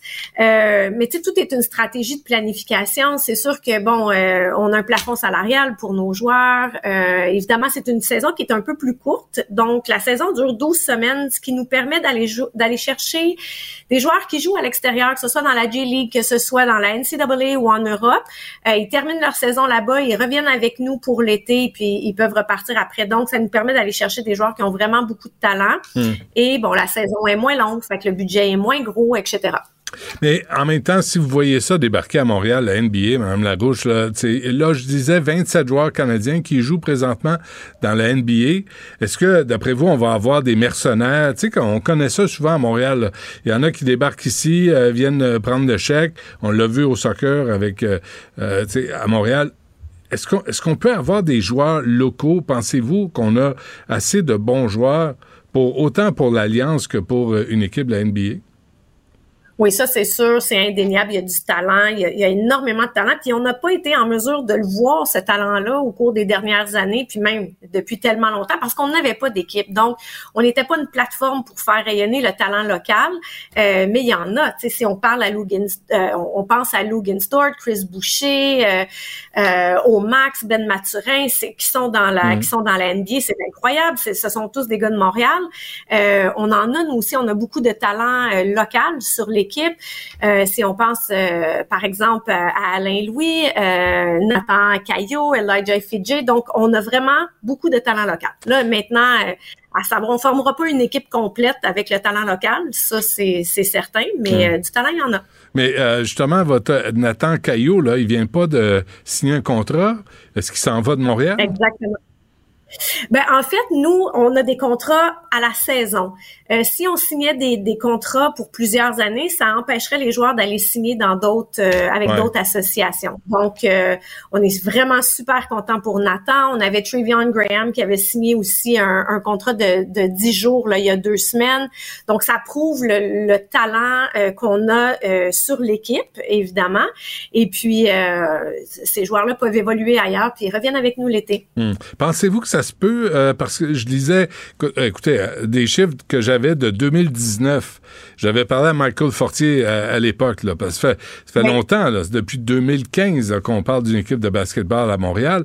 Euh, une franchise euh, de la NBA entre 1,5 et 2 milliards, 2 milliards de dollars américains. Ouais. Ouais. Euh, ça, c'est pour la franchise, il faut l'opérer ensuite. Ben donc, oui. tu sais, ça va au-delà de la vente de billets. Donc, euh, tu sais, on le mentionnait, euh, c'est 41 matchs. Donc, tu sais, c'est le fun. On voit les matchs pré-saison à Montréal qui sont euh, pratiquement tous sold out quand on a des matchs euh, de la NBA qui sont qui sont complets. Euh, par contre, c'est un match. Donc, c'est certain, tu sais, on, on se dit souvent, Hey, c'est un match préparatoire puis tout est vendu. Mais c'est le seul match qu'on peut voir. Donc, c'est sûr Ouais. qu'on on, on se jette tous là-dessus. C'est pour le il faut y penser. C'est 41 matchs à domicile, puis ils sont pas 20 dollars les billets. Fait que Mhm. c'est- un investissement. Mais mis à part ça, pour le groupe d'investisseurs, puis évidemment le groupe d'investisseurs est très très sérieux. Euh, ils ont déjà pensé à tout ça, mais ça va au-delà de l'achat de la franchise. Il faut penser euh, où est-ce qu'on va jouer, où est-ce qu'on va s'entraîner, où est-ce qu'on va loger nos joueurs. Euh, il, y a, y a beaucoup de, il y a beaucoup d'aspects autres euh, à regarder. Euh, quelqu'un m'avait dit, Mme Larouche, que Montréal est une ville événementielle de sport. On aime ça quand le Grand Prix. On aime ça quand il y a des événements, mais d'être à un rendez-vous à une équipe de baseball, une équipe de basketball, euh, d'avoir des billets de saison, à part le hockey qui est une maladie mentale pour nous tous, c'est pas évident de vendre des billets de saison autres que le hockey. Non, c'est sûr. Puis il y, a- beaucoup de choix, il y a beaucoup de possibilités là pour euh, dépenser son dollar discrétionnaire. Donc euh, les Ouais. gens doivent euh, c'est pour ça aussi que le hockey, ça fonctionnait bien au côté corporatif parce que euh, y avait beaucoup d'entreprises qui, qui achetaient des billets de saison puis qui, euh, qui en faisaient bénéficier des gens. Euh, il y a tout cet aspect-là, cet aspect-là à voir aussi. Mais pour monsieur, madame, tout le monde, il faut le considérer. C'est Puis plus que tu as de matchs à domicile, plus que ça coûte cher. Ouais. De quoi vous vous mêlez, vous? De, pourquoi vous aimez ça, le basketball? Là, je vous, je vous vois pas dribbler un ballon. c'est quoi cette affaire-là? Pas du tout. Vous voulez pas voir dribbler un ballon non plus. Chacun son carré de sable, comme j'aime dire. Non, moi, c'est vraiment, euh, c'est vraiment la, le, le, le volet euh, euh, business du sport. Donc, euh, ayant passé euh, 25 ans avec les Alouettes dans différents rôles, c'est Ouais. vraiment ça qui vient, euh, qui vient me motiver, qui vient me challenger. Donc, c'est justement toutes les stratégies qu'il y a derrière tout ça, les stratégies marketing, de communication, l'image de marque, euh, euh, tout ce qu'on met en place, et c'est ça qui, euh, c'est ça qui m'interpelle. C'est c'est quoi votre plus gros défi pour l'Alliance? Ben, c'est seulement que notre deux, on vient de terminer notre deuxième saison, donc il faut se faire connaître, euh, ça c'est certain. Mm. On le sait aussi, il faut gagner des matchs. On le sait à Montréal, on a, on aime les équipes gagnantes. On n'a pas beaucoup d'amour pour les perdants, donc euh, tu sais ça c'est ça c'est le défi aussi de. Mais on, on est très confiant parce que euh, bien qu'on n'ait pas, euh, on n'ait pas été très haut au classement euh, la dernière saison, euh, on a joué du bon basketball. Les pointages étaient très souvent très serrés, donc on est presque là. Euh, puis on veut offrir un bon spectacle. Vous l'avez dit, les gens veulent une expérience. Donc on veut s'assurer qu'à chaque fois que les, les euh, nos partisans mettent les pieds dans l'auditorium à l'auditorium de Verdun, Hmm. qu'il y a une expérience incroyable. La bière est à combien? Pas cher, on est les moins chers en ville. J'ai déjà tout fait le calcul. Commencez donc vos entrevues avec ça? La bière est pas chère pour une game de basketball. Pas 13 piastres. La bière et les hot sont pas chers. Parfait. Ouais. OK. Bon, on va, on va se reparler au mois de mai, là, le- la prochaine saison. Oui. Et, j'imagine que vous commencez déjà à travailler et vous, vous arrêtez jamais. là. On n'arrête jamais. euh, on est déjà en planification, d'autant plus qu'on reçoit les championnats l'été prochain euh, Ah oui? euh, au mois d'août. Donc, euh, oui, oui, il n'y a pas de repos pour les guerriers. Très bien. Annie Larouche euh, d'Alliance Montréal, merci. Bonne chance. Merci beaucoup. Au revoir. Joignez-vous à la discussion. Appelez ou textez le 187 Cube Radio 1877 827 2346. Sex audio avec Anaïs Gertin-Lacroix. Anaïs, bonjour. Allô, Benoît? Bon, là, hier, tu voulais pas en parler. Aujourd'hui, c'est le temps. Ben, je ne voulais pas en parler par manque de temps. là. Je comprends. Et je m'en excuse. J'ai fait de mon non, mieux. non, c'est pas parce que je me disais, on est en début de semaine, on n'en parle pas. Non, non, c'est pas ça du tout, là. Alors, On en a jasé, toi et moi, euh, rapidement, la saison dernière de euh, cet euh, attrait euh, pour les aisselles sexuellement parlant. Et là, c'est revenu, je te dirais, dans les médias il y a quelques jours de ça. Il y a Fenella Fallon, OK, qui est une, une jeune femme qui gagne très bien sa vie sur les médias sociaux. Elle, est no- elle a notamment un OnlyFans, donc cette plateforme où on débourse pour avoir un contenu plus privé, je vous dirais. Et ouais. elle fait plus privilégié, ouais, et 600 000 euros. C'est ce qu'elle a fait en mettant de l'avant ses aisselles. Donc, parfois, les aisselles sont poilues, parfois, elles ne le sont pas. Et elle dit, c'est incroyable comment il y a plus de gens qu'on ne pense qui ont un intérêt vraiment pour les aisselles. Donc, je voulais dire, je voulais expliquer ce que c'est cet intérêt-là. Euh, certains, c'est vraiment juste de voir des aisselles qui sont poilues ou pas. Il y en a d'autres que ça va être de lécher les aisselles. On parle même de pénétration, donc de se masturber avec ça son pénis ou sa vulve sur l'aisselle de son conjoint ou de sa conjointe Et ça, c'est ce que l'on nomme l'axilisme. Donc, il y a quelques années de ça, il y a l'actrice Kristen Stewart, qu'on a vu notamment dans les films Twilight, qui même elle, en entrevue, avait dit, moi, je capote bien raide sur les aisselles de mon conjoint, disant, je, moi, j'aime cette odeur-là. Je trouve que s'il y a bien une place qui sent mon chum à l'époque, c'est les aisselles. Et... Euh, c'est aussi euh, plusieurs spécialistes qui ont dit ben pour les, la transmission euh, de tout ce qui est euh, ITS de ce monde, on s'entend que c'est quand même plus plus sécuritaire. Donc cette façon de se masturber là avec les aisselles qui c'est prouvé aussi que c'est dans les endroits Benoît dans le corps où les qui les plus émetteurs de phéromones. Donc il y a cette passion là que certains ont que d'autres c'est particulier hein parce qu'il y en a Mhm. pour qui aisselles, poils, c'est un dédain total et d'autres personnes pour qui c'est là que ça se passe. Donc maintenant, axilisme, c'est le terme. Axilisme. OK. Mais, mais si tu drops ça, euh, si, tu- si tu lances ce mot-là dans un bar là, où tu veux te rencontrer ou sur Tinder, euh, pas sûr que... Ça- ça- non. Non, non, c'est un, un terme méconnu. Euh, puis Alors, encore comment là, comment tu dirais autrement? Euh, le Ben, écoute, le euh, le fétiche de dessous de bras?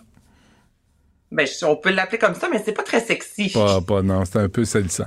Non, Ouais, exactement. Moi, je tripe sur les dessous de bras, mais c'est vraiment des, des gens qui vont aimer sentir, graffiner, Mhm. puis euh, il y a vraiment moyen de, de pénétrer. Et il y a aussi ce que des euh, sexologues disent, c'est euh, c'est moins invasif, donc on peut se faire pénétrer les selles, puis ça reste quand même Ben moins ouais. Ouais, invasif que, la, que, que, le vagin. Écoute, rendu là, c'est chaque personne euh, vit ça différemment, mais l'axilisme, je voulais mettre ça de l'avant aujourd'hui. C'est noté. Euh, euh, une étude qui montre quoi, le- le lien entre quoi et quoi, là? Hey, ça, là, je trouve ça vraiment intéressant. ok? C'est une des premières études, Benoît, qui a été réalisée aux États-Unis. Et là, on a fait une corrélation. Donc, les médecins ne sont pas capables encore d'expliquer le pourquoi du comment, mais ils ont euh, évalué plus près de 400 femmes aux États-Unis qui ont euh, des syndromes prémenstruels. Ça, en général, là, c'est un 30 à, un 20 à 30% des femmes qui ont un syndrome prémenstruel. Euh, souvent, c'est mineur. Donc, on peut avoir euh, quelques crampes, des maux de tête légers, mais il y a ce qu'on appelle aussi le trouble dysphorique prémenstruel. Et ça, ça peut mener même à la dépression. C'est vraiment lorsque des femmes ont des méga migraines, de la difficulté à sortir du lit. Et ce que les médecins ont, ont perçu dans cette étude-là, ont réussi à voir, c'est que les femmes qui ont ces problèmes prémenstruels, prémenstruels-là, dis-je bien, ont 3 plus de chances, ce qui est quand même important, d'avoir ce que l'on appelle la ménopause précoce. Et ça, ça survient euh, lorsqu'on a une ménopause avant 45 ans. Ça touche environ 5 à 10 des femmes. Et là, les médecins l'ont dit, on va devoir faire d'autres études. On n'est pas capable encore d'expliquer qu'est-ce qui fait que parce que euh, tu as vraiment des, des troubles lorsque tu es menstrué, ta ménopause surviendra d'une façon plus précoce. Mais